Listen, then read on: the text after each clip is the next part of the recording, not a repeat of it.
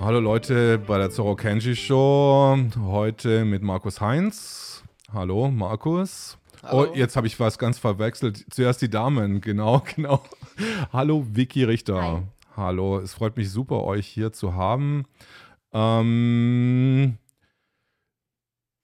wir haben jetzt Gott sei Dank heute noch keine Ausgangssperre, glaube ich, hier in Berlin. Nein, das wird noch ein paar Tage dauern. Wie viele Ich Tage? vermute ab Montag. Ab, ab Montag? Ja, also wenn das Gesetz vom Bundespräsidenten unterzeichnet ist, dann drei Tage später, also so Montag oder Dienstag. Ich hatte mir das Gesetz kurz mal angeguckt und dann stand drin, dass der Bundestag irgendwie konkludent äh, so eine Zustimmung gibt nach sieben Tagen. Also Das- wenn, wenn der Bundestag, wenn, nee, nicht, nicht der Bundestag, Entschuldigung. Bundesrat. Wenn der Bundesrat sieben Tage das quasi ignoriert, dann ist es durch. Wenn es also ein Einspruchgesetz ist, wovon sie ausgehen und wenn er dann innerhalb von der Frist, ich weiß jetzt nicht, ob sieben Tage sind, kann ich jetzt nicht auswendig sagen, nichts dagegen sagt, also keinen Einspruch einlegt, sozusagen, dann ist es praktisch genehmigt. Aber das ist juristisch auch insgesamt noch. Es war eigentlich nicht so klar, ob es jetzt ein Einspruchsgesetz ist oder ein Zustimmungsgesetz. Ich bin eher der Meinung, dass es ein Zustimmungsgesetz sein müsste. Aber die werden es als Einstimmungsgesetz, Einspruchsgesetz letztlich haben. Was heißt Einspruchsgesetz? Ja, der Bundesrat kann halt ein, äh, Einspruch einlegen, das Ganze. Es gibt Gesetze, wo der Bundesrat zustimmen muss, ja, wenn es das, das Grundgesetz, wenn es da Teile, wenn Teile geändert werden, oder wenn, also wenn praktisch Sachen geändert werden, die die Länderhoheit betreffen, also Mhm. zum Beispiel im 28 Grundgesetz.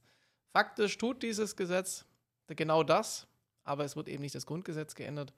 Juristisch etwas schwierig, Aber ist es nicht gerade so, dass der Bundesrat auf jeden Fall gehört werden muss in so einem Fall, was ja in die Kompetenzen der Länder fällt? Ja, gehört werden muss er schon. Ich muss aber auch dazu, dazu sagen, ich habe das gelernt, hat man das irgendwann vor knapp 20 Jahren, also wie es jetzt genau vom Gesetzgebungsverfahren ist. Ich habe gestern meine Kollegin noch gefragt, weil die jetzt aus dem Studium noch nicht so lange raus ist wie, ich.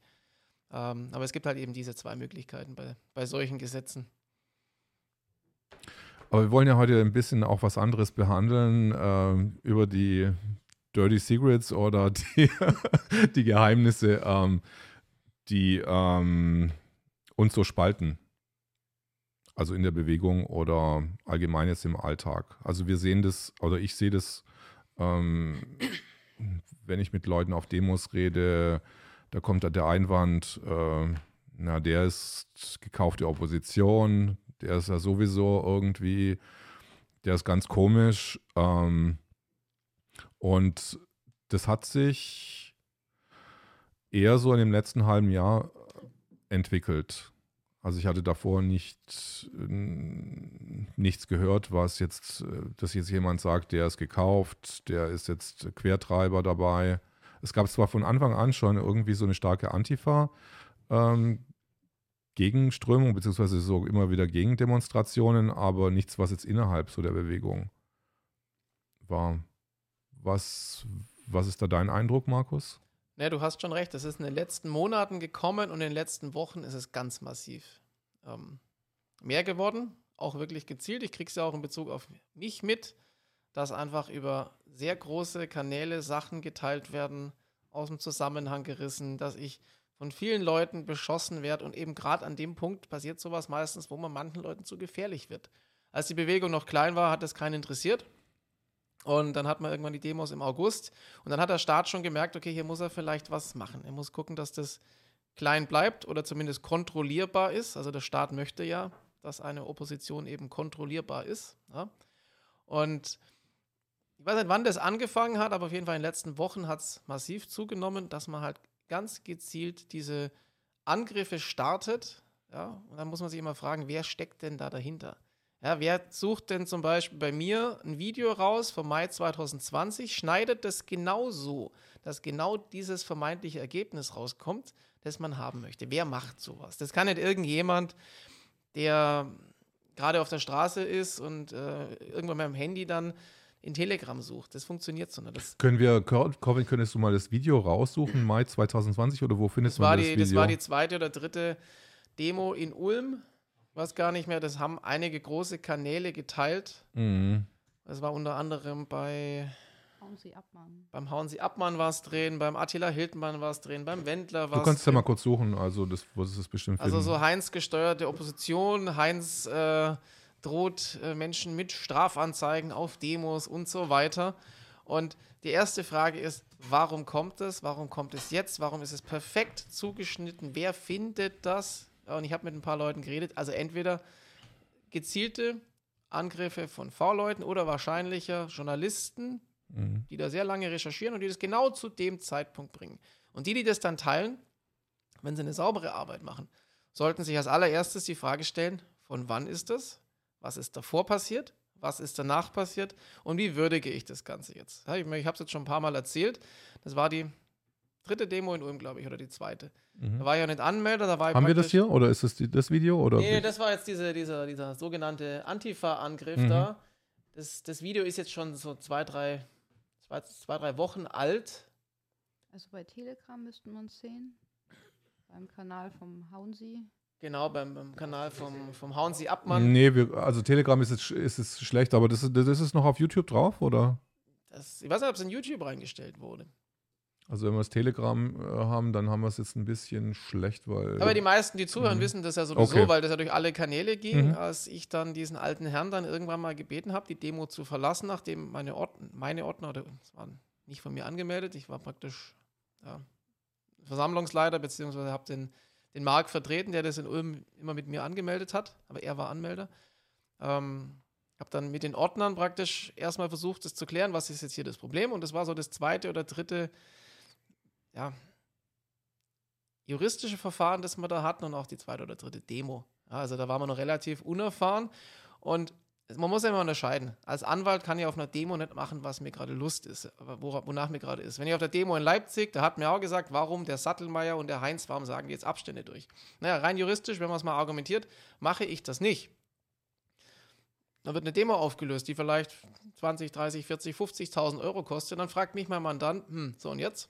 Warum hast du dies nicht? Warum hast du da nicht? Also ist, zunächst mal wäre es eine ganz einfache Haftungsfrage, was jetzt aber keine Ausrede sein soll. Aber einfach um den Leuten manchmal zu erklären, in welcher Rolle man momentan spielt, beeinflusst halt auch, was man tut oder was man tun muss. Das heißt, ganz am Anfang haben wir versucht, in Ulm, da gab es nur Abstandsregeln, uns halt an die zu halten, dass man halt die Demos machen kann. Das hat auch immer funktioniert, das hat mit der Polizei funktioniert und es gab damals keine Maskenpflicht und so weiter. Und dann waren halt die Ordner da, die haben den älter, das ältere Ehepaar darauf hingewiesen, ja, dass wir das zwar nicht möchten, aber dass wir es halt durchsagen müssen, weil ansonsten macht sich der Versammlungsleiter strafbar. Und eben dieser Versammlungsleiter hatte eine Woche vorher schon ein Strafverfahren gekriegt. Ja?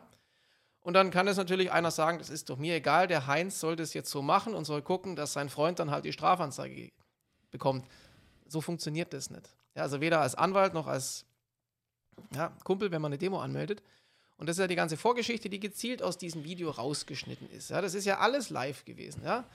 Und damals sind halt die Ordner auf den Mann zugegangen, haben gesagt, so und so sieht's aus, bitte halten Sie dann voneinander auch ein bisschen Abstand. Wir haben das auch vor Gericht gebracht, das Ganze. Ja? Also diese, dass die Kinder alleine stehen müssen, das habe ja ich in Baden-Württemberg gekippt. So war es zumindest nach der Verordnung drin. Jeder steht alleine. Er fragt, sag mal, seid ihr wahnsinnig? Was macht jetzt ein dreijähriges Kind oder auch eine zehnjährige? Soll die jetzt zwei Meter weg von Eltern stehen? Ja, das habe ich dann mit VG Sigmaring dann durchgebracht.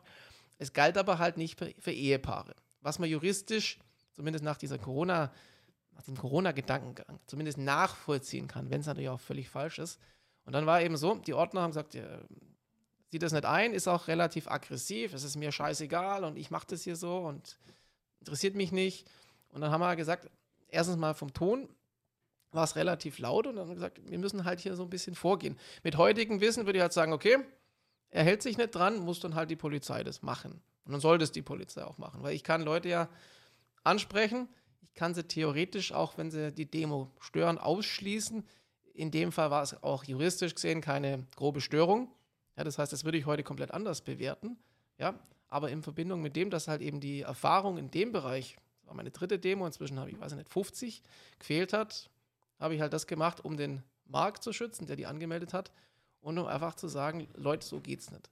Weil wenn jemand aggressiv sein eigenes Ding durchziehen möchte, dann kann er ja gerne seine eigene Demo anmelden. Das war ja auch im Mai schon so, aber ich kann halt nicht hingehen und sagen, ich halte mich jetzt nicht dran und dann bringe ich nur 50 andere mit, die sich auch nicht dran halten und dann sabotiere ich die Demo von dem, der sie angemeldet hat. Und so funktioniert Aber da war nur ein ganz spezieller Ausschnitt von ja, der natürlich. Demo ins Internet gestellt. Klar, und ich habe auch von meinen Ordnern oder von unseren Ordnern damals dann auch noch äh, Ansch Anschreiben gekriegt und E-Mails gekriegt, die dann gesagt haben, ich war damals dabei, so und so ist es gelaufen. Wir haben den Typ mehrmals, der Typ ist jetzt äh, abfällig, wir haben den älteren Herrn öfters angesprochen und dann hat er gesagt, er weigert sich und der sieht das nicht ein und was soll der ganze Mist und das macht er nicht.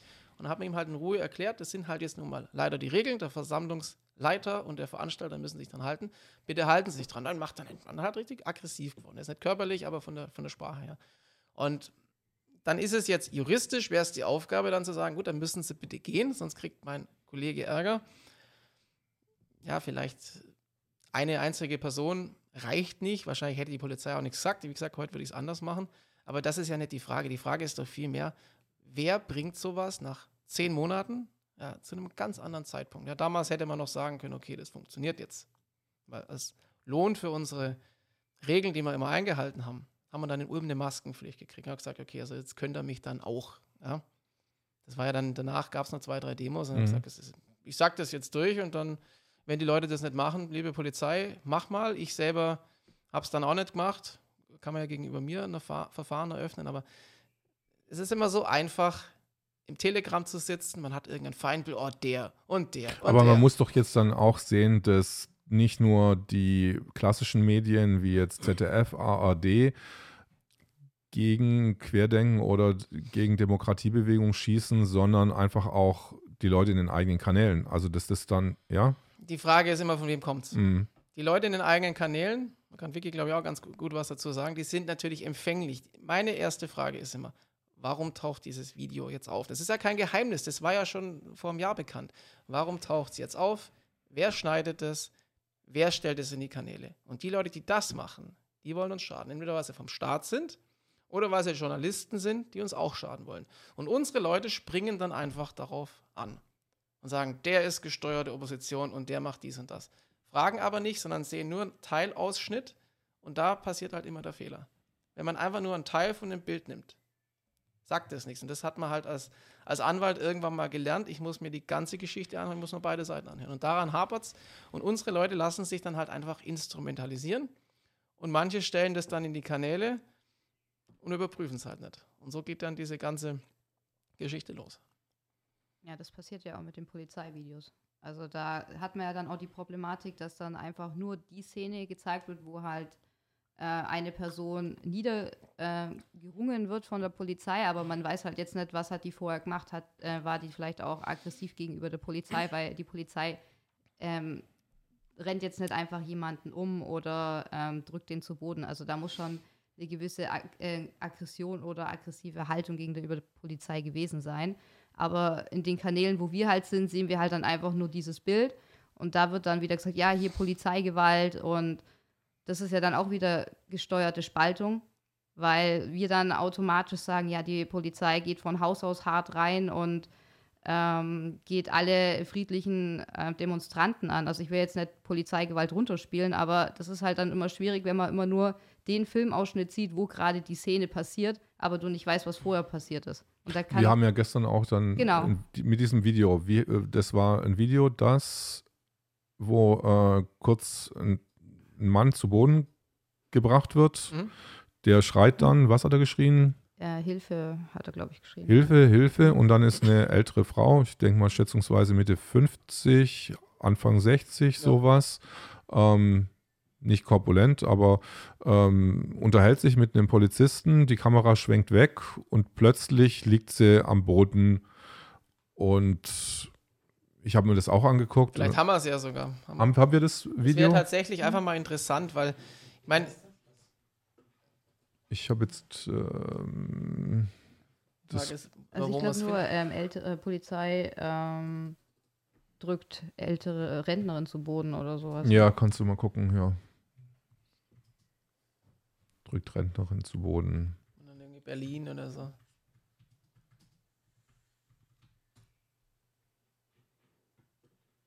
Nee, das ist es nicht.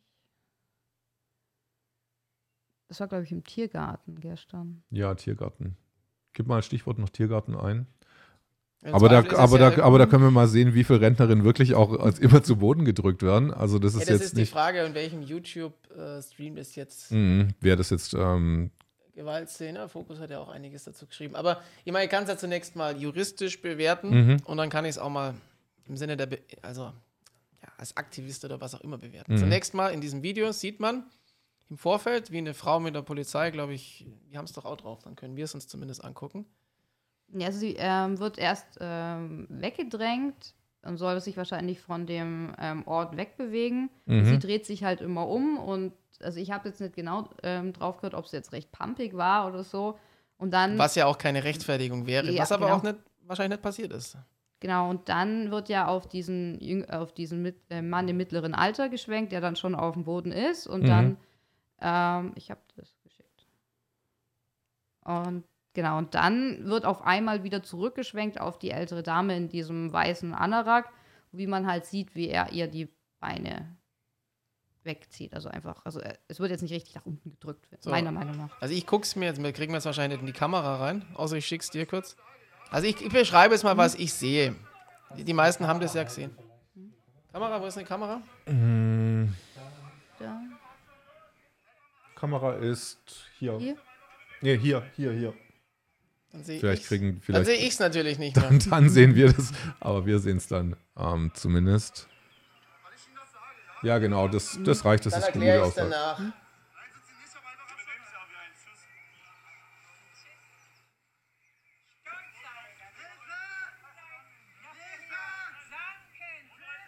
Wir sollen weggehen.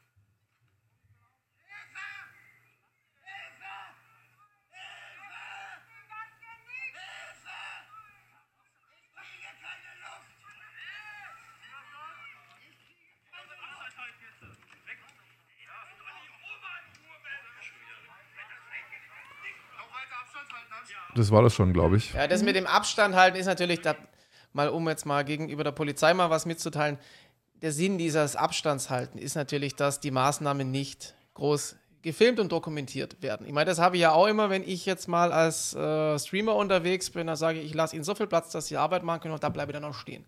Ja? Weil ich dokumentiere genau das, was sie da gerade machen. Das darf die Polizei natürlich nicht machen, das kann manchmal auch eine Strafvereitelung sein. Aber letztlich, was sieht man jetzt? Ja? Sie wird jetzt weg, ge, ja, geleitet, schiebt sie so leicht. Darf er zunächst mal tun. Ich weiß jetzt nicht, ob hier, da war auch noch gar keine polizeiliche Maßnahme. Letztlich räumen die den Tiergarten. Ja? Die haben jetzt irgendeine Order gekriegt. Hier ist keine Demo, die Demo ist verboten. Das müsste man jetzt juristisch mal überhaupt bewerten. Warum ist die Dame hier? Sie hat aber ein Schild um, sie ist eine Demonstrationsteilnehmerin. Ja, also das ist ihr Zweck, warum sie da ist. Außer sie läuft immer mit diesem Schild rum, Angela, dein Volk ist da, ja. Aber die Polizei hat eine Demo aufgelöst und dann ist die Order von oben, die Leute da wegzubewegen. Wenn ich dann keine spontane Kundgebung habe oder irgendwas, mit dem ich das aushebeln kann, juristisch korrekt, dann darf die Polizei das zunächst mal. Ist dann einfach mal so. Und dann schicken sie die Dame weg. Ja? Und ich meine, halten sie Abstand, ja, da liegt schon jemand. Ja, vielleicht will er sie auch gerade wegtragen lassen. Kann auch sein, dass der sich wegtragen lässt, ja. Und sie darf zugucken, sie dürfte grundsätzlich berichten, ist ja nicht das Thema, weil das darf auch jeder. Also jeder darf da sein Handy rausholen und draufhalten. Ja, ich brauche keinen Presseausweis, um Pressearbeit zu machen. Ja. Berichterstattung heißt es ja im Grundgesetz. So, und jetzt hat er sie natürlich schon mehrmals gesagt, sie gehen jetzt, sie gehen jetzt, sie gehen jetzt. Wenn man jetzt natürlich Jurist ist, sagt man, warum muss ich hier gehen? Ich darf hier sein, ich möchte das jetzt dokumentieren. Das heißt, mit dem Anwalt hätte das jetzt wahrscheinlich, wäre es anders gelaufen. Jetzt weiß natürlich nicht jeder, aber die Dame hat halt trotz mehrfacher Aufforderung, das sollte man jetzt nicht re relativieren, ist sie halt nicht gegangen. Und jetzt sehen wir 15 Sekunden nicht, was passiert. Also der Herr schreit jetzt halt relativ laut Hilfe, Hilfe, Hilfe. Ob der jetzt wirklich Schmerzen hat, weiß ich nicht. Ich war gestern auch öfters bei solchen Szenen dabei und manche ja, übertreiben es dann halt auch verbal. Ja, so Vicky war ja dann auch Aber da, da kriegst du dann gleich wieder das. ja, natürlich, ist mir völlig Der, gleich. der, der Vorwurf rein, Ich- kontrollierte ich- ich Opposition. immer- Markus Heinz da ist werde ich auch gleich kontrollierte was, Opposition. da werde ich auch ja. gleich was dazu sagen. Natürlich bin ich immer, wenn ich die Polizei verteidige, kontrollierte Opposition, Mhm. egal wie oft ich von denen festgenommen werde. Das ist mir völlig klar. Ist mir aber auch egal, weil Mhm. darum geht es jetzt mal nicht. Ja, also, dass der Mann jetzt keine Luft kriegt, das, also ist jetzt an sich, der Hals ist frei, keiner ist auf dem Hals, außer er hat jetzt irgendwie, keine Ahnung, gesundheitliche Einschränkungen, dann müsste es denen vielleicht sagen, dass sie es auch wissen Mhm. hören die dann meistens auch drauf. Also, aber was halt das Relevante ist, man sieht nicht, was passiert ist mit der Dame. Moment, das muss jetzt zurückgehen. Und wenn die natürlich zum fünften, sechsten Mal auf den Polizisten zugeht und immer wieder hingeht und dem nicht erklärt, warum sie jetzt das darf, ja, dann legt er sie halt zunächst mal irgendwie zu Boden. Ja, und dann, du hast es ja auch nochmal angeguckt.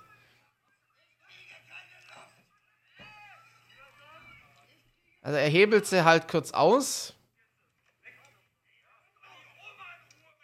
Also schaut euch dann das Video mal dann in Also aller Ruhe an. Wir ähm, können es auch noch unten Weil verlinken. letzt, ich glaub, letztlich wir ist es eine polizeiliche Maßnahme und der Jurist, wenn ich Mhm. jetzt das einer Staatsanwaltschaft gebe, dann müsste jetzt erstmal die prüfen, ja, was ist denn hier passiert? Dann kommt der Polizist und sagt, ja, die Dame ist trotz mehrfachen Hinweis, ist sie immer wieder auf mich vielleicht zugekommen und irgendwann habe ich dann, hat sie mich vielleicht angegriffen, weiß ich ja alles nicht, ja.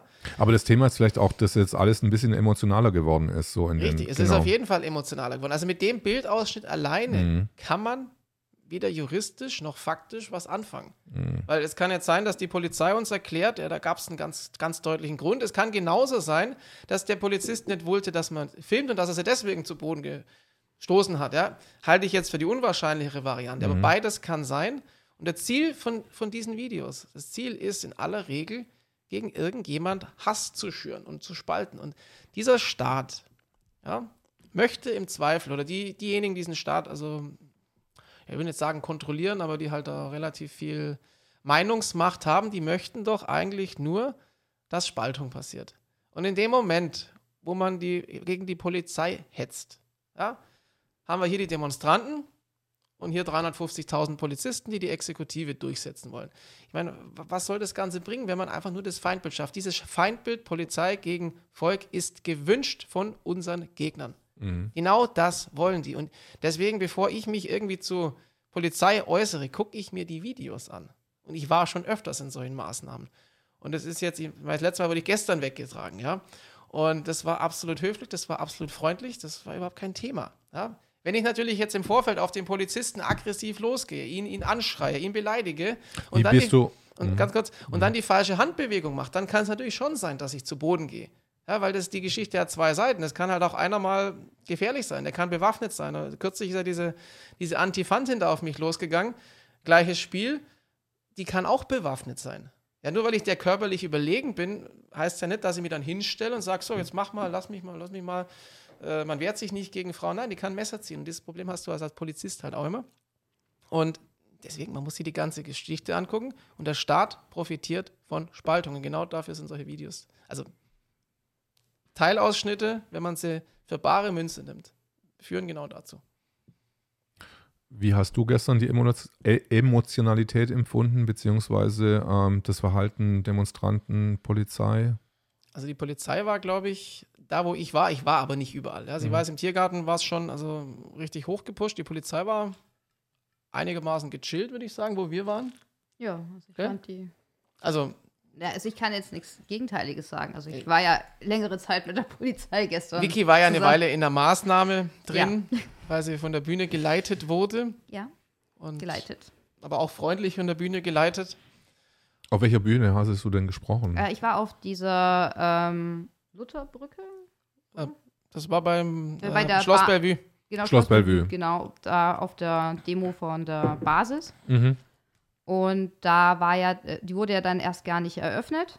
Mhm. Und dann hat äh, eine ähm, Dame des Orga-Teams eine Spontanversammlung ausgerufen, so war das doch. Mhm. Genau, und dann hat äh, kurz Viviane Fischer geredet, dann die Alexander Motschmann und dann war ich dran. Und ja, Und dann warst du auch dran. und dann war ich auch dran. Genau, und dann wurde ich äh, freundlich äh, von Weil drei Frauen gesprochen haben und die vierte durfte dann nicht mehr reden? Äh, nee, also ich habe, äh, ja, Da spricht jetzt vielleicht eher mal der, der Anwalt genau, drüber. jetzt das spricht. Nein, ich meine, sie haben dann, es läuft ja meistens so, dass Mhm. dann die, die ein Megafon in der Hand haben, irgendwann mal weggebracht werden. Mhm. Dann nimmt man die Megafone weg und beschlagnahmt irgendwas. Genau, meine Aussage wurde missverstanden. Ja, man wirft ihr dann halt im Zweifel wahrscheinlich irgendwas vor und hört dann irgendwas und irgendwann nimmt man die Leute dann von der Bühne. Einfach, dass nicht weiter gesprochen wird. Mich hat es eh gewundert, dass man da überhaupt jemand sprechen lässt. Also ich habe eigentlich damit gerechnet, dass sobald die Viviane Fischer den Mund aufmacht auf der Bühne, dass direkt die Polizei sie mitnimmt. Ja, Eventuell könnte ich mir aber vorstellen, dass da wirklich eine Order kommt, irgendwie, weil die Vi- Viviane halt so populär ist, dass es jegliches ähm, Negativ, denkst du nicht? glaube ich nicht. Das ist Mhm. denen hier inzwischen relativ egal. Also natürlich ähm, gucke ich ja auch, wenn ich irgendwo bin, dass am besten 20 Kameras auf einen gerichtet sind, dass einfach ganz, ganz klar ist, wenn jetzt hier was Falsches passiert, geht es durch die Medien. Aber in dem Fall haben sie einfach noch nicht die klare Order gehabt und haben dann halt irgendwann gesagt, so jetzt du bitte mitkommen. Ja, aber die waren auch wirklich. Ja, Also sie waren jetzt, sie haben mich gefragt, ob ich jetzt äh, bitte mitkommen würde, ohne Widerstand. Ja, ich komme ohne Widerstand mit und ich habe auch gesagt, ich gehe allein mit. Sie brauchen mich nicht halten oder so. Ich laufe da ohne Probleme mit. Also sind die auch mit einem normalen Abstand von, von mir, haben mich halt äh, sozusagen eher aus dem Geschehen hinaus geleitet. Und ich war jetzt nie irgendwie in so einer Situation, dass ich sagen muss, jetzt hatte ich irgendwie ähm, größeren, äh, größere Angst oder so. Also ich war da eigentlich recht tiefenentspannt die ganze Zeit und absolut. Ich bin ja dann auch dahinterher Ja, genau, gelaufen. Also ich bin ja. nur mit, mit dem Stream hinterher, ohne, ohne Presse, ohne mit alles, mitgekommen, durchgegangen, war kein Thema. Und ähm, wurde dann erst später ein Thema, als ich der 14. Hundertschaft der Berliner Polizei über den Weg gelaufen bin. Die haben mich dann nicht mehr durchgelassen. Aber das war, bei ihr war das komplett emotionslos, also entspannt und emotionslos. Die Polizei war, so wie ich sie wahrgenommen habe, gerade in der Straße, relativ gechillt. Und super höflich auch. Ja, und man muss immer überlegen, welche Einheit da ist. Ich gucke als allererstes, welches Bundesland und wenn es aus Berlin ist, welche Einheit. Ja, ich habe mir auch schon bei dem einen oder anderen Einsatzleiter in Berlin sicherlich ähm, keine Freunde gemacht. Die kennen mich ja auch meistens namentlich. Und da muss man ganz genau entscheiden, wer ist da. Und dann kann man auch diese emotionalen Geschichten relativ äh, gut einordnen. Du hast ja gerade gefragt, also bei den Teilnehmern, teilweise war es doch sehr emotional, also so im Vorfeld schon Diskussionen unter den Teilnehmern und dann im Tiergarten, da kochen dann schon irgendwann die Emotionen hoch, was ich grundsätzlich verstehe, was aber in der Situation mit dem Staat als Konfrontation einfach nichts bringt. Es bringt einfach nichts. Und ich weiß, auch dafür werde ich jetzt wieder in irgendwelchen Internetforen von Leuten, die wahrscheinlich in den letzten Wochen auf keiner Demo waren, so richtig schön angegangen, ist mir aber auch immer noch völlig egal. Also war teilweise recht emotional, ist aber doch friedlich geblieben. Ich habe jetzt keine, also ich habe auch nicht alles nachgeguckt, ich habe jetzt keine Bilder von erheblichen Verletzungen, keine, keine Straßenschlägereien. Klar, es, es gibt immer Bilder, die wirken recht martialisch, sind sie manchmal auch. Aber ich habe es mir schlimmer vorgestellt. Also ich habe befürchtet, dass versucht wird, es zu eskalieren. Also ich war an dem Tag froh, dass eben nichts Dramatisches passiert ist, weil man muss immer überlegen, ein Staat würde unheimlich davon profitieren, wenn er endlich sagen könnte, die sind alle gewalttätig, wo man uns ja hinframen möchte, weil dann hat man in der Bevölkerung die Legitimation auf die Bewegung einzuprügeln. Und das ist ja das, was wir verhindern müssen. Also einfach mal ein bisschen Schach spielen und drei, vier Züge weiterdenken. Nicht einfach sagen, ah, Polizist, Feind, ja, böse. Und also ich habe gestern auch wieder mit vielen Polizisten gesprochen. Das war bis auf die 14. Hun- 14. war es, glaube ich, Hundertschaft echt entspannt. Und die haben dann auch noch gesagt, Herr Heinz, äh, Sie kommen hier nicht durch, Sie sind hier nicht Presse oder irgendwas, Sie sind Demo-Teilnehmer. Ich habe es ja gar nicht versucht, Sie kommen hier nicht durch. Ja, dann ist die Diskussion halt beendet. Klar könnte ich jetzt auf den Zug rennen und durchlaufen, äh, kriege ich halt aufs Maul. Das jetzt schlau ist, ist eine andere Frage. Ja, und, aber wirklich, da muss man unterscheiden, wer da ist. Wir haben Einheiten aus vier verschiedenen Bundesländern gehabt und das vielleicht nur zum Abschluss. Irgendjemand hat dann so, so einen Spruch gebracht, ja, dass er jetzt irgendwie Angst hätte vor der Polizei und dann haben die, die Herren nur gesagt, wollen Sie keine Angst haben, wir sind aus Sachsen. Also wir sind nicht aus Berlin. Ja?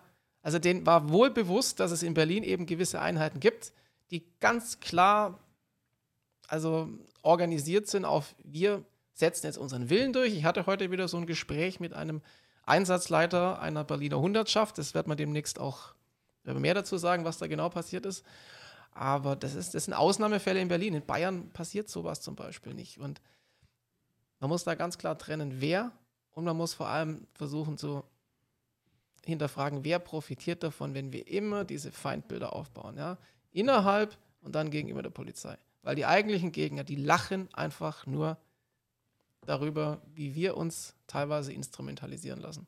Und dann darf man ja auch nicht vergessen, dass die ähm, Polizisten die ausführende Kraft sind. Also das sind ja die Em- Befehlsempfänger und die wirklichen Profiteure sind halt, die in der Regierung sitzen. Aber ähm, die Sündenböcke oder die, ähm, Leu äh, die Buhmänner sind dann am, am Ende immer die Beamten, die dann halt dastehen müssen. Und dann sollte man halt da auch ähm, Also ich bin eh immer die, die eher der Polizei die Hand reicht. Dafür habe ich auch recht viel Shitstorm im Internet schon geerntet, aber ich bleibe weiter auf meiner Linie, weil ich das einfach wichtig finde, dass man gegen diese Spaltung arbeitet, weil 95 Prozent der Beamten machen ihren Job eigentlich korrekt und sind nicht übermäßig gewalttätig. Das kann ich gestern äh, bezeugen. Also ich war fast wie viele Stunden? Sechs Stunden? sind überhaupt nicht gewalttätig, nicht übermäßig, sondern Ja, gar nett, nicht. ja. Also man muss auch mal hergehen und sagen, liebe Leute, um einzuschätzen, was Polizeigewalt ist, da braucht man ein gewisses Auge dafür. Dann, wenn man bei der Polizei war, wenn man vielleicht bei der Bundeswehr war, wenn man äh, Jura studiert hat, dann kann man das einschätzen. Der Laie kann das nicht einfach einschätzen.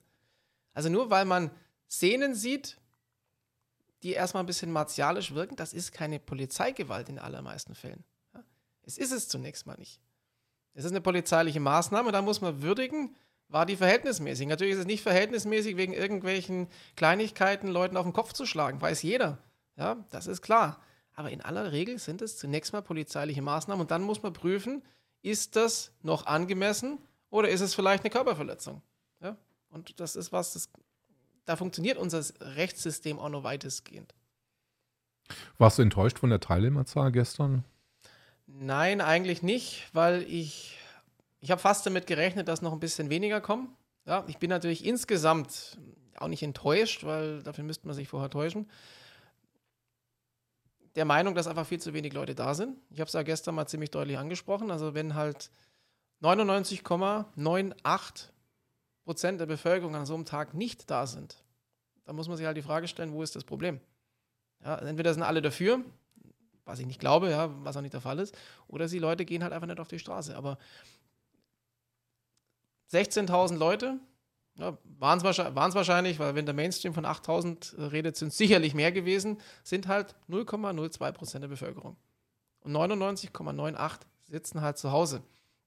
Ja, und das heißt, es ist einfach so, dass wir zu wenige Menschen haben, die sich auf die Straße trauen. Da gibt es natürlich auch sehr viel Verunsicherung. Und auch dafür sollen diese Bilder von tatsächlicher oder vermeintlicher Polizeigewalt führen. Ja? Ich teile sowas.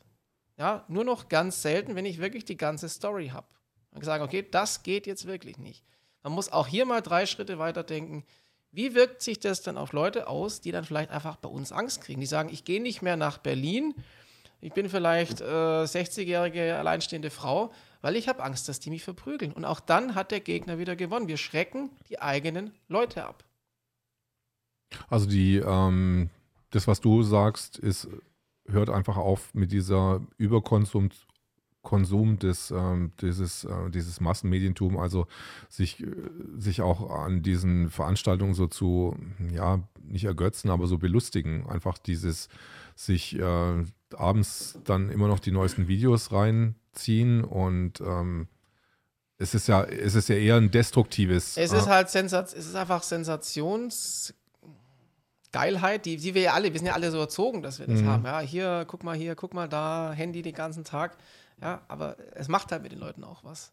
Und da muss man sich immer überlegen, ob das Sinn macht, ja. Und macht es meines Erachtens häufig nicht und führt dann halt auch dazu, dass wir, dass man sich selber abschreckt und dass man vom Thema ablenkt. Also ich glaube, die Infos sind da. Und ich gucke mir drei Tage später bei einer Demo meistens auch nicht mehr an, was ist alles passiert. Außer es ist mal wirklich interessant, aber dann auch wieder für die Taktik, ja. Also diesen Angriff da von dieser Antifantin dann. Was ist passiert? Wie kann man es anders machen?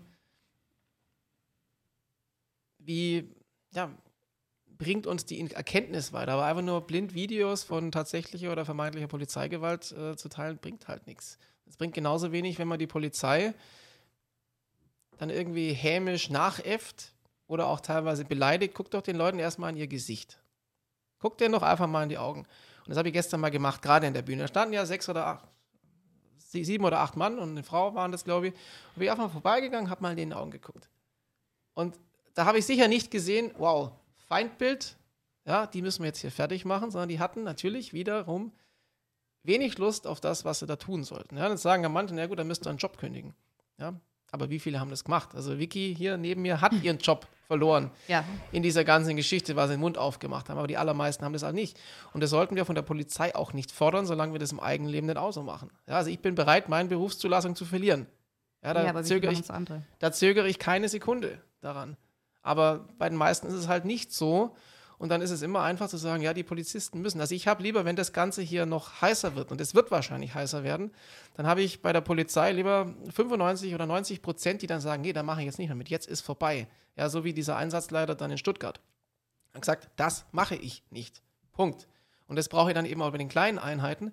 Und wenn die jetzt alle rück, äh, zurücktreten würden, ja, oder sich rausschmeißen lassen würden, dann hilft das ja auch nichts. Ja. Die sollen lieber in den Einheiten bleiben. Und wenn der Staat dann wirklich mal durchdreht, Dann dann können sie sagen, nee, da mache ich nicht mit. Hier, meine Waffe, mein Dienstausweis, machen Sie den Scheiß selber.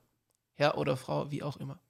Vicky, was ist ähm, bei, dir, bei dir passiert? Warum bist du gekündigt worden oder was hat sich da bei dir zugetragen? Also ich war ja äh, Referentin für einen Abgeordneten im Bayerischen Landtag und ähm, war da, also ich war für einen Landtagsabgeordneten der AfD, also das ist ja bekannt und ähm, wir war, also ich war da zuständig für den Bereich Kultus und ähm, habe mich da sehr für die Eltern und die Kinder äh, eingesetzt, die in, an bayerischen Schulen äh, wegen äh, Maskenbefreiung ähm, etwas schlechter behandelt wurden oder auch ähm, schon meiner Meinung nach diskriminiert wurden. Mhm. Und das sind halt äh, gewisse Fälle gelaufen, ähm, die halt dann eher unter den Tisch gekehrt werden sollten. Und da habe ich halt dann irgendwann mal gesagt, das kann ich mit meinem eigenen Gewissen nicht mehr ähm, vereinbaren und ich möchte mir auch weiterhin in den Spiegel gucken können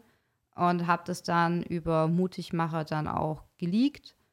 Und ähm, ja, daraus hat sich dann halt eine Kündigung ergeben. Und ich würde es immer wieder tun, weil, ähm, also Du bist bei diesem Landtagsabgeordneten dann gekündigt worden. genau von dem Landtagsabgeordneten. Also ich war jetzt nicht direkt bei der äh, Fraktion angestellt, sondern bei dem Landtagsabgeordneten und genau, bin da dann auch gekündigt worden und genau, habe mich dann. Aber die Linie der AfD ist ja auch ein bisschen schwammig eigentlich in dem Punkt. Ähm, ja, leider. also da kannst kannst einen erwischen oder kannst einen nicht erwischen, habe ich so das Gefühl. Also da ist jetzt nicht so, so ein Ding drin. Also die rote Linie fehlt ein bisschen. Mhm. Naja, das sind da sich selber auch nicht einigen. Also es- ich wenn man so gefühlt sagen müsste, ein Drittel ist äh, auf einer vernünftigen Linie und zwei Drittel sind es nicht. Also manchmal ein bisschen mehr, manchmal ein bisschen weniger. Das sieht man ja auch, wenn man mal so die Parteitage verfolgt. Also auch die ganze Corona-Politik. Man hat ja jetzt zunächst mal mehrheitlich in der AfD die letzten zwölf Monate sich auch nicht klar positioniert. Aber du hattest noch was anderes. Ähm, äh, du hast ja auch von deiner beruflichen, von deinem beruflichen Werdegang, warst du, wie lange warst du bei der Bundeswehr? Ich war achteinhalb Jahre bei der Bundeswehr.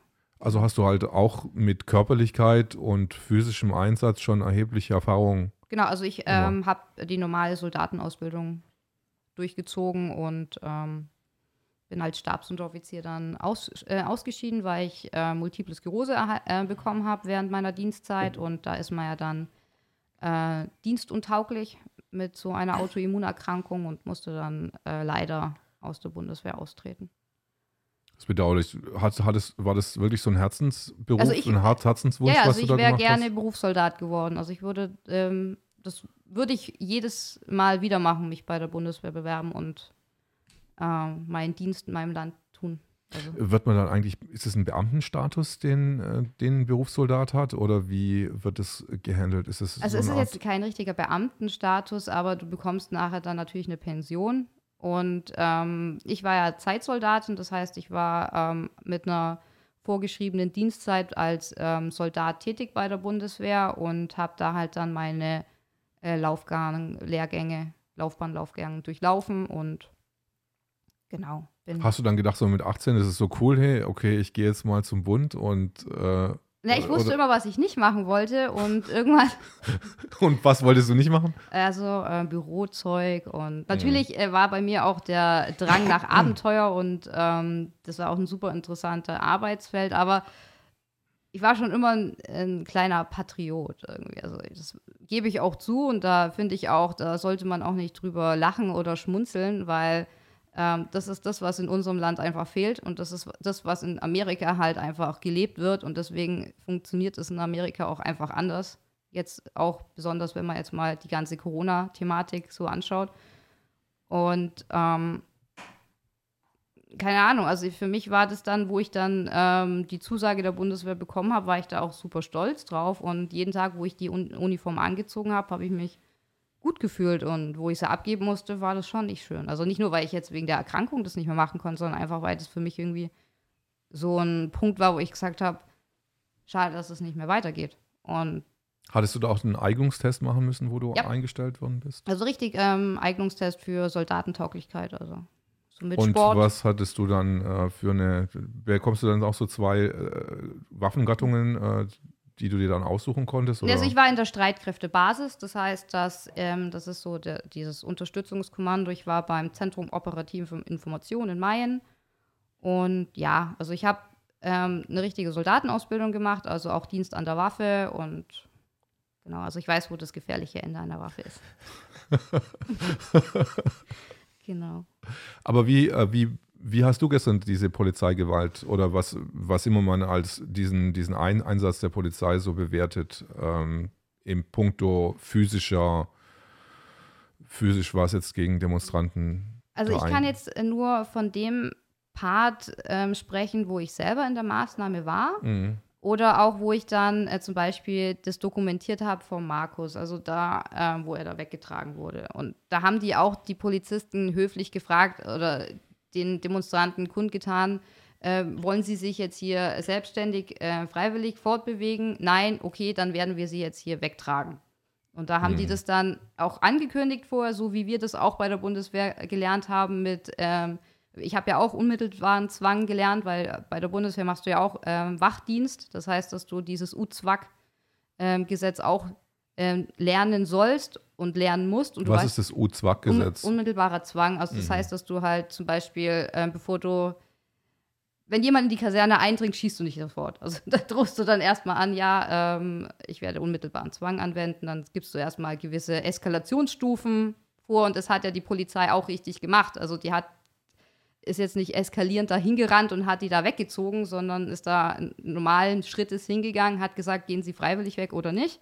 Nein, ähm, nee, mache ich nicht. Und dann sagt ja gut, dann werden wir sie jetzt hier jetzt entfernen. Und dann wurde man meines Erachtens, was ich halt aufgenommen habe, eigentlich sehr äh, also jetzt normal. Also jetzt, ich glaube jetzt nicht, dass es wehgetan hat, äh, wo du da weggetan Also das war absolut entspannt. Die haben danach Ja. noch mal ein Getränk gebracht. Ja? Also, Entschuldigung, da ist noch mal eine Jacke. Können Sie mir die noch? Ja, klar, kein Thema. Ja, und da kommt jetzt der Markus. Und Das ist ein totaler Service. ich habe mich dann noch also, so, so eingehakt, dass es leichter haben zu tragen. Ich meine, ich bin jetzt nicht ganz so schwer, aber es ist trotzdem anstrengend, so jemand dann wegzutragen.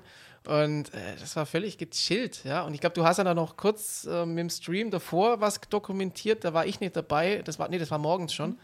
Äh, mit der Dame, die sie da weggebracht haben, da war, glaube ich, auch nichts auffällig, oder? Also äh, sie war, äh, sie haben sie halt schon unter den Armen gehalten und das war der Frau dann auch wahrscheinlich unangenehm, weil natürlich hab, wenn man das jetzt nicht kennt, ist das natürlich ein anderes Feeling, wenn da jetzt ähm, zwei Leute in Schwarz da einen unter die Arme greifen und dann etwas ähm, hurtigen Schrittes jemanden von der ähm, Versammlungsfläche äh, bringt.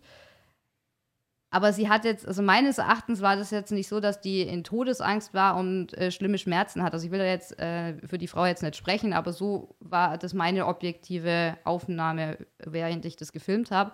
Und dann, wo ich selber in der Maßnahme war, die haben mich halt gefragt, wollen sie jetzt freiwillig mitgehen oder müssen wir sie von der Bühne, also jetzt nicht holen oder en- entfernen. Also ja, ich komme jetzt freiwillig mit und ich habe auch explizit denen gesagt, sie müssen mich jetzt hier nicht von der äh, wegführen. Ich kann alleine laufen, ich gehe, gehe ohne Widerstand mit.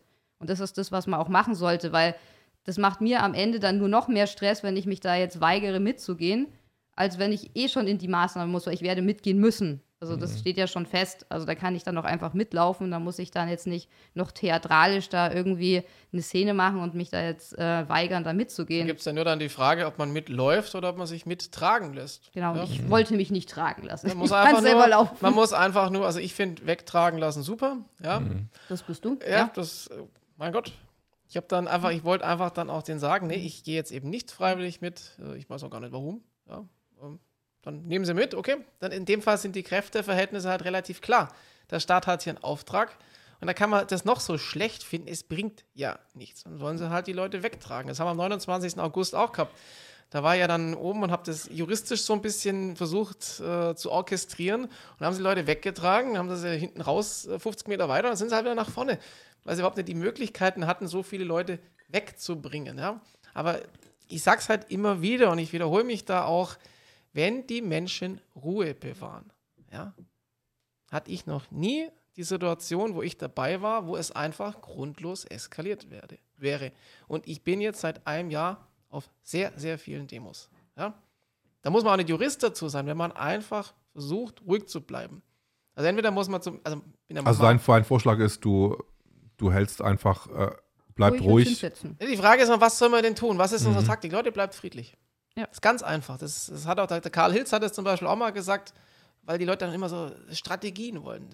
Du kannst nicht das, was einer in, in 35 Jahre Polizei oder in 20 Jahren, wo ich mich jetzt mit Recht beschäftige, Leuten in zwei Sätzen erzählen. Aber bleibt friedlich ist doch ganz einfach. Ja?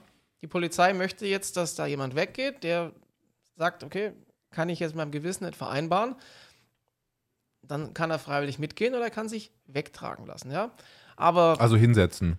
ja, zum Beispiel, haben, Mhm. machen ja manche. Haben Mhm. weg, da waren halt eine Gruppe von 20 Leuten, die saßen da am Boden und ich gesagt, okay, ich setze mich jetzt da dazu. Ja?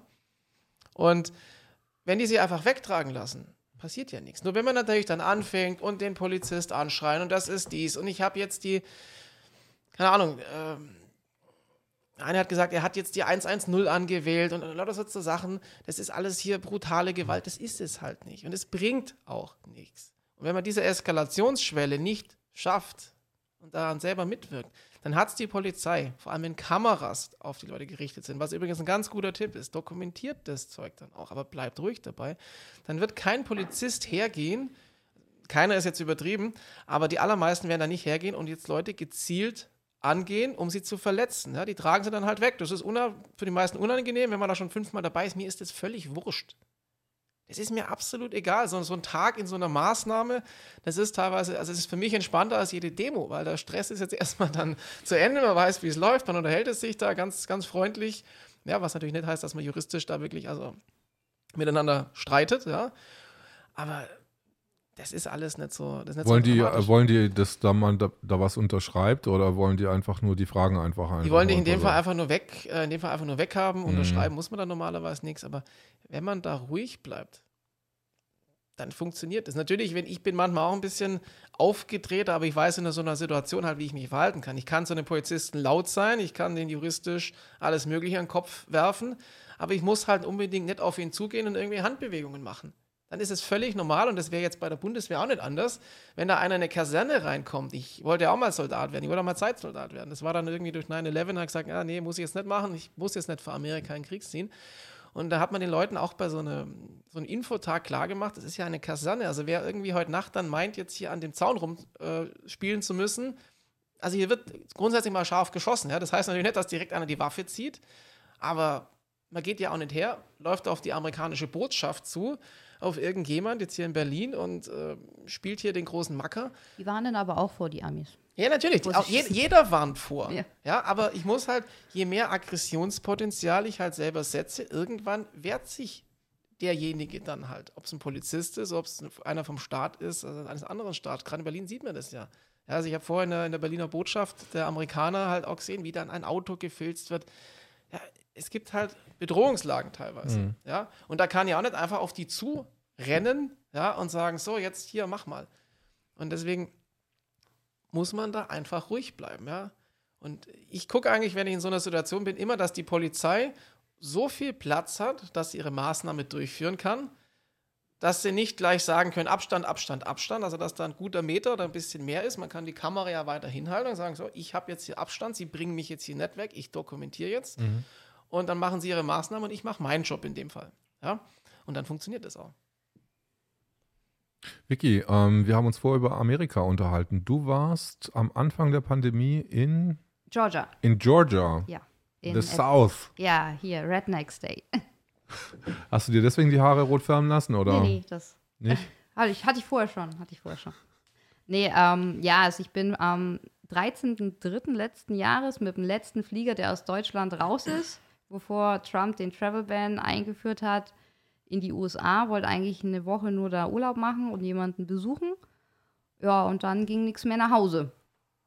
dann war ich dann bis zum 4. War das Juli. nicht so, dass dann so eine große Rückholaktion Ja, für die war alle? offiziell irgendwie, aber ähm, das deutsche Konsulat in Atlanta hat irgendwie gesagt, ja, wenn sie selber hinkommen, müssen sie auch schauen, wie sie wieder heimkommen. Und da, Also doch keine Rückholaktion Nö, nö. für alle. nee, also, also wahrscheinlich ähm, von, also ich, also ich habe davon auch gehört, dass es sowas gibt und ich hatte eigentlich regen Kontakt mit dem äh, Menschen im Konsulat, aber da kam dann keine Hilfe. Also da musste man dann schon selber gucken, wie man dann über War- die Runden kommt. Du warst dann in Georgia für vier Monate, oder wie viel? Wie lange warst du? Ja, also ich war 116 Tage so. 116 so fast Tage. drei, fast drei Monate, genau. drei Monate. Genau. Und wie hat sich der Lockdown im Süden der USA Ah, das war eigentlich, äh, das war eigentlich äh, so eine äh, zwiespältige Sache. Das war super lustig, weil ähm, in Georgia sind natürlich ist, ähm, viele ähm, Republikaner und ähm, der Süden hat ja so seinen eigenen Charme von den Leuten. Und ähm, natürlich gab es welche, die waren total in Panik. Die sind da mit Vollkörper-Kondom, also mit so, äh, also wie als wären sie gerade aus einem äh, Virologenlabor in die Grocery Stores gegangen und haben alles mit Desinfektionsspray angesprüht und angebrüllt, äh, äh, six feet away and everything. And ja, und dann gab es natürlich die etwas ähm, lockeren, die haben das dann gesagt, ja, also, also da gibt es schlimmere Sachen, woran man sterben kann. Die sind dann gar ohne Maske hin und das war einfach, du konntest dir es aussuchen, ob du eine Maske trägst oder nicht. Mhm. Also manche ähm, Läden haben schon gesagt, ja, sie dürfen da nicht rein.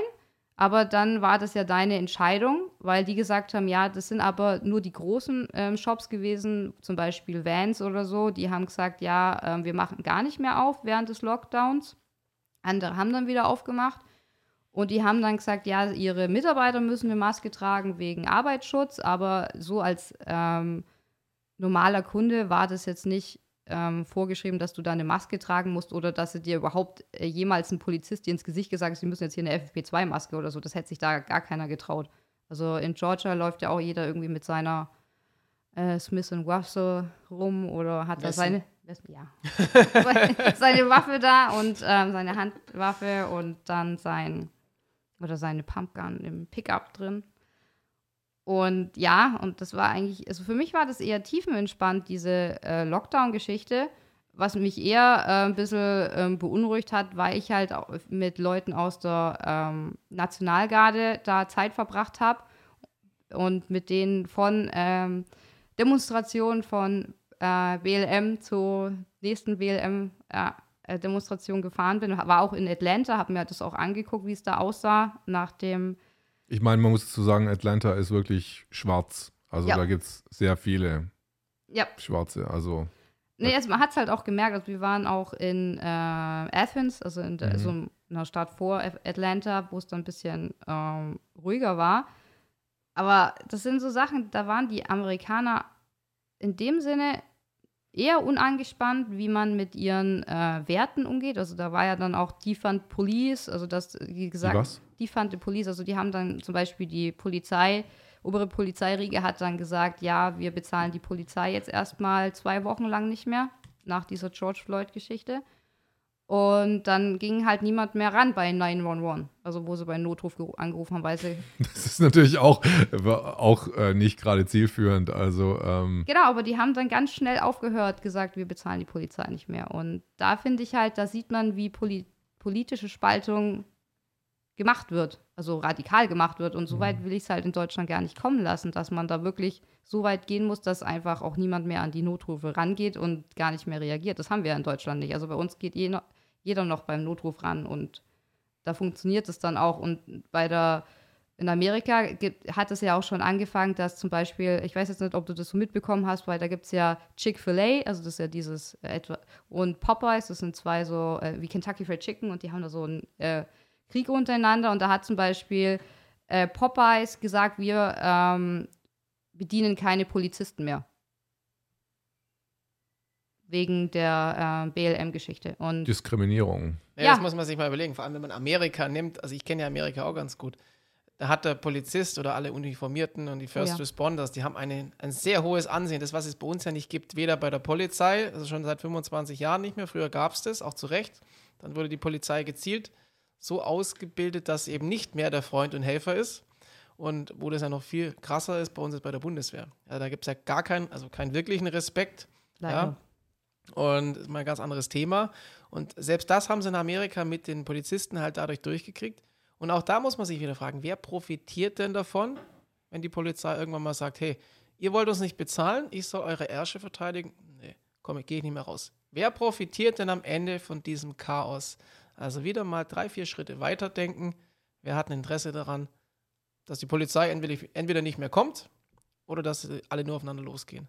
Aber wie ist denn jetzt zum Beispiel die Amerika-Strategie, die jetzt in der Pandemie gefahren worden ist? Da sind ja die Bundesstaaten reagieren ja uneinheitlich. Genau, da kommt es dann auch drauf an, aus welchem Staat du kommst. Also wenn du zum Beispiel aus einem republikanischen Staat kommst, die sind sehr sch- schnell mit dem ähm, Aufmachen äh, gewesen. Da würde ich jetzt als Paradebeispiel Texas nehmen. Also die sind ja seit Anfang März haben die ja wieder 100% aufgemacht. Da floriert die Wirtschaft, da ähm, gehen die, also die Neuinfektionszahlen zurück. Die haben die niedrigste Neuinfektionszahl seit Juni 2020 jetzt.